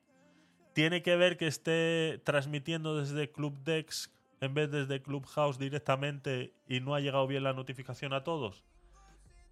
Puede ser, no sé. Seguiremos probando, vamos a ver qué tal nos va a través del Club Dex, pero eh, esto, por ejemplo, sí, eh, entiendo que Club Dex no depende directamente de Clubhouse, pero Clubhouse, si quiere mejorar su contenido, tiene que hacer una aplicación como Club Dex o hacerse con esta y mejorarla o, lo que sea, pero algo tienen que hacer. O sea, no puede quedarse solo en una aplicación móvil porque eso eh, limita mucho la creación de contenido. No es lo mismo, así mismo como lo tengo yo en dos pantallas, una de 34, una de 27, eh, todo el contenido de Twitch, de los chats, eh, lo que estoy leyendo, el audio, o sea, todo eh, distribuido en un ordenador a tener un móvil y transmitir desde ¿no? Entonces son muchas cosas que tienen que mejorar. Sé que están mejorando, sé que están haciendo un trabajo fuerte, han apostado mucho por las casitas. Bueno, es un método raro, es un método raro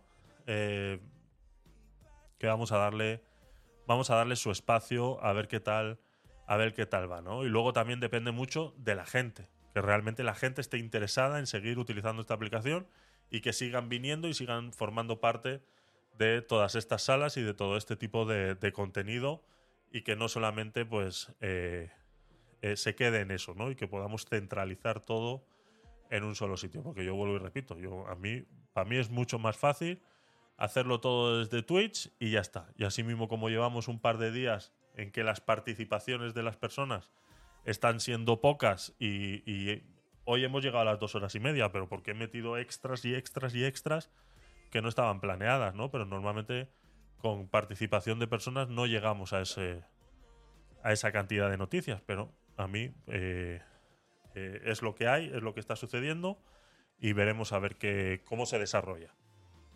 Así que poco más con esta con esta noticia de Clubhouse. Es mi opinión, creo que deberían mejorar el trato a los creadores de contenido, mejorar la aplicación, eh, hacer una aplicación de escritorio o, algo simple. Es que, es que es fácil. No sé qué es lo que pasa con estas empresas que no se centran o no, no tienen. No sé. O sea. No lo entiendo. No lo entiendo. Porque simplemente ahora mismo, eh, con cualquier Windows, hacer una portabilidad. O sea, hacer un port de cualquier aplicación es súper fácil. Y simplemente tienes que hacer el port. Yo no necesito toda esta mierda que tiene aquí Club Dex. Que si el ping, que si el reaction, que si el, el, audio effects, el, el voice effects. O sea, esto lo único que hace es eh, entorpecer. Open Challenge in Science, el Open Audio in Science, el Show Followers, que, que no me interesa todo esto. El Open Stacks, el Transcript. eh, o sea, esto es una basura. A mí la aplicación de Club Dex en el móvil me parece suficiente, pero la necesito en el escritorio. O sea, yo la necesito tener aquí en mi ordenador. Y ya está. Es lo único que tienen que hacer. Tienen que hacer un port simplemente para ordenador. Y hoy en día es muy fácil. Con las tecnologías que hay, es muy, muy, muy fácil hacer un port a eh, aplicación de ordenador. O sea, es que no, no, no sé por qué no lo hacen. No sé qué les cuesta. O a través de eh, la web o como sea. Sé que a través de la web tienen una zona de las casas y que se puede acceder al, al lobby de las casas a través de la web pero no puedes abrir salas a través de la web, solamente puedes acceder al lobby de la, de la casa. Entonces no sé si lo irán mejorando por ese lado y igual de repente a través de la web eh, podemos llegar a hacer todo lo que hacemos en la aplicación a través de la web. Igual es una opción, pero bueno, lo veremos eh, a ver cómo se desarrolla, pero de momento pues está todo muy a la expectativa, están todos, eh, ahora mismo hay un montón, al menos desde ayer hay un montón de salas abiertas con este mismo tema. Y, y bueno, eh, poco más, poco más. Eh, así que... eh, es que hay un montón de salas ahora mismo. Yo no sé Mira, eh, Mark Zuckerberg, Elon Musk to buy Clubhouse. 403 personas en el lado inglés. Ahora mismo. Get your naturalist ready, the game is on. Eh, mm, salas con nombres árabes ahora mismo. En castellano tenemos a Javi, que está ahora mismo técnicas de protección energética, experiencias en la salita de los curiosos. Me está haciendo competencia en el horario, no le voy a decir nada, le voy a tirar de las orejas un día de estos. Pero de momento vamos a dejarle. Dice, atrévete a ser tú, una visión sistemática, otra sala en castellano. No sé si yo tengo acceso a todas las salas que están en castellano o aquí solamente salen a las personas que sigo yo. No eh, sigo sin saber muy bien cómo funciona esto. Eh, desconozco. No sé si solamente son las personas que sigo yo o son todas las que están en castellano ahora mismo. Si, son- si es así, eh, estamos. Una, dos, tres, cuatro, cinco. Bueno, esta es, esta es en portugués. Cuatro, cinco, seis, seis. Seis salas en castellano ahora mismo. Seis, siete. Siete. A mí me salen siete ahora mismo. Un montón en inglés. Entonces el lado hispano también hay que meterle caña. Hay que meterle caña. Pero bueno. Ellos sabrán lo que lo que van a hacer, lo que quieren hacer y, y lo veremos en las en las próximas en las próximas fechas. Así que poco más sobre este tema. Nos vamos a ir yendo ya. La verdad que eh, ya hemos llegado a las dos horas y media de contenido. Ya sabéis que este contenido más o menos quiero centralizarlo en ese horario para que luego en diferido pues no se haga muy extendido, a pesar de que ya estamos dividiendo los capítulos en, en el canal de YouTube. Lo podéis ver en el canal de YouTube de Tecnopolit. Eh, ya podéis acceder a todos los eh, capítulos de eh, los últimos podcasts y esto en unas cuantas horas pues estarán también eh, subidos. Así que poco más. Invitaros a que por favor os paséis por la web de gabinetedecuriosos.com. Eh, ahí tenéis todos los enlaces a todas mis redes sociales y cómo participar y sobre todo cómo apoyar el contenido. Tenéis enlaces al canal de Twitch. Si os queréis suscribir y tenéis Prime, es completamente gratuito. El enlace lo tenéis arriba si estás en Clubhouse y si estás en Twitch, pues ya sabes cómo hacerlo. Suscríbete, es completamente gratis si tienes Prime. Que no tienes Prime, pues son 3 euros y pico, tampoco es una millonada y apoyas un poquito a este contenido y con eso todos los meses es más que suficiente. Que lo quieres hacer porque dices, eh, es que no quiero, no quiero que Twitch se lleve un porcentaje y quiero que los 3 euros vayan íntegros para Gabinete de Cursos. Pues si entras en la web y entras en cualquiera de nuestras noticias, en cualquiera de nuestros enlaces, vas a ver a la derecha un enlace que dice invítanos a un café. Si entras ahí, vas a entrar en la web de coffee.com barra G de Curiosos, Gabinete de Curiosos, y ahí puedes hacer una donación de 3 euros y llegan íntegros a gabinetedecuriosos.com. Lo puedes hacer una sola vez o lo puedes hacer mensual y mensualmente eh, estarías donando 3 euros. ¿Que quieres hacer más de 3 euros? Pues lo puedes hacer. Puedes hacer 6, 9, 12, los que quieras. Entonces ese dinero llegaría íntegro directamente a gabinetedecuriosos.com. O sea, sé, a mi persona. Dinerito, dinerito. Entonces, eh, tenéis opciones. Hay opciones, así es como se apoya el contenido y así es como eh, se hace para poder seguir eh, contribuyendo, para poder seguir contribuyendo por mi parte y por la vuestra. Poco más, poco más. No sé qué más tenía por ahí que deciros. Mañana, recordaros, tenemos el Bitcoin Quick Tips número 8. Eh, vamos a analizar precio y hablar de alguna que otra noticia que tengamos por ahí eh, guardada o encontremos en ese momento. No suelo preparar nada, es algo muy espontáneo. Quiero basarlo sobre todo en vuestras preguntas y resolver vuestras dudas. Entonces, si tenéis alguna, dejadme en algún comentario, ya sea a través de la caja de comentarios de la, de la web del Gabinete de Curiosos o en vivo, pues eh, responderé a todas las preguntas al respecto. Mañana analizaremos el precio de Bitcoin, que ha tenido pues un, un par de, movimientos ahí interesantes para los que hacen trading, para los que hacen hold, pues estamos más o menos igual que hace una semana y lo analizaremos mañana. adjunto alguna que otra noticia. Y luego el domingo a las 10 de la mañana tengo la hora reservada en el programa de 24 horas que está haciendo Málaga City en Clubhouse. Es una de las iniciativas que, por ejemplo, como hablaba antes, tendrían que haber sido apoyadas por Clubhouse eh, eh, directamente, o sea, no tiene por qué eh, hacerse. Entonces, eh, tendría que ser este tipo de iniciativas, quieras o no, tendrían que ser apoyadas directamente por, parte de Clubhouse, pues eh, ya sea monetariamente o, eh, o de cualquier otra manera. Eso hay muchas maneras de apoyar, independientemente del, dinero. Entonces, estaremos el domingo a las 10 de la mañana con un programita de una hora y luego a las 12 y media el aguacate sin hueso, que tenemos dos vídeos ahí guardados, a ver si nos da tiempo a ver los dos y si no, pues eh, vemos uno y el otro lo bajamos para la próxima semana. Y poco más, chicos. Eh, muchas gracias por estar ahí. Gracias a todos los que habéis estado eh, escuchando hasta ahora. Si estás en diferido, muchas gracias. Ya os he dado las gracias al principio. De verdad que las visitas, vuelvo y repito, han aumentado más de un 50% en las escuchas a través de, en modo diferido, a través de modo podcast. Entonces, eh, muchas gracias por hacer esos eh, números y que eso sea eh, posible. Así que poco más. Nos vamos con un poquitito de música y nos vemos eh, mañana. Todo que soy el malo del cuento. Pero es que quiero darte, no paro de pensarte.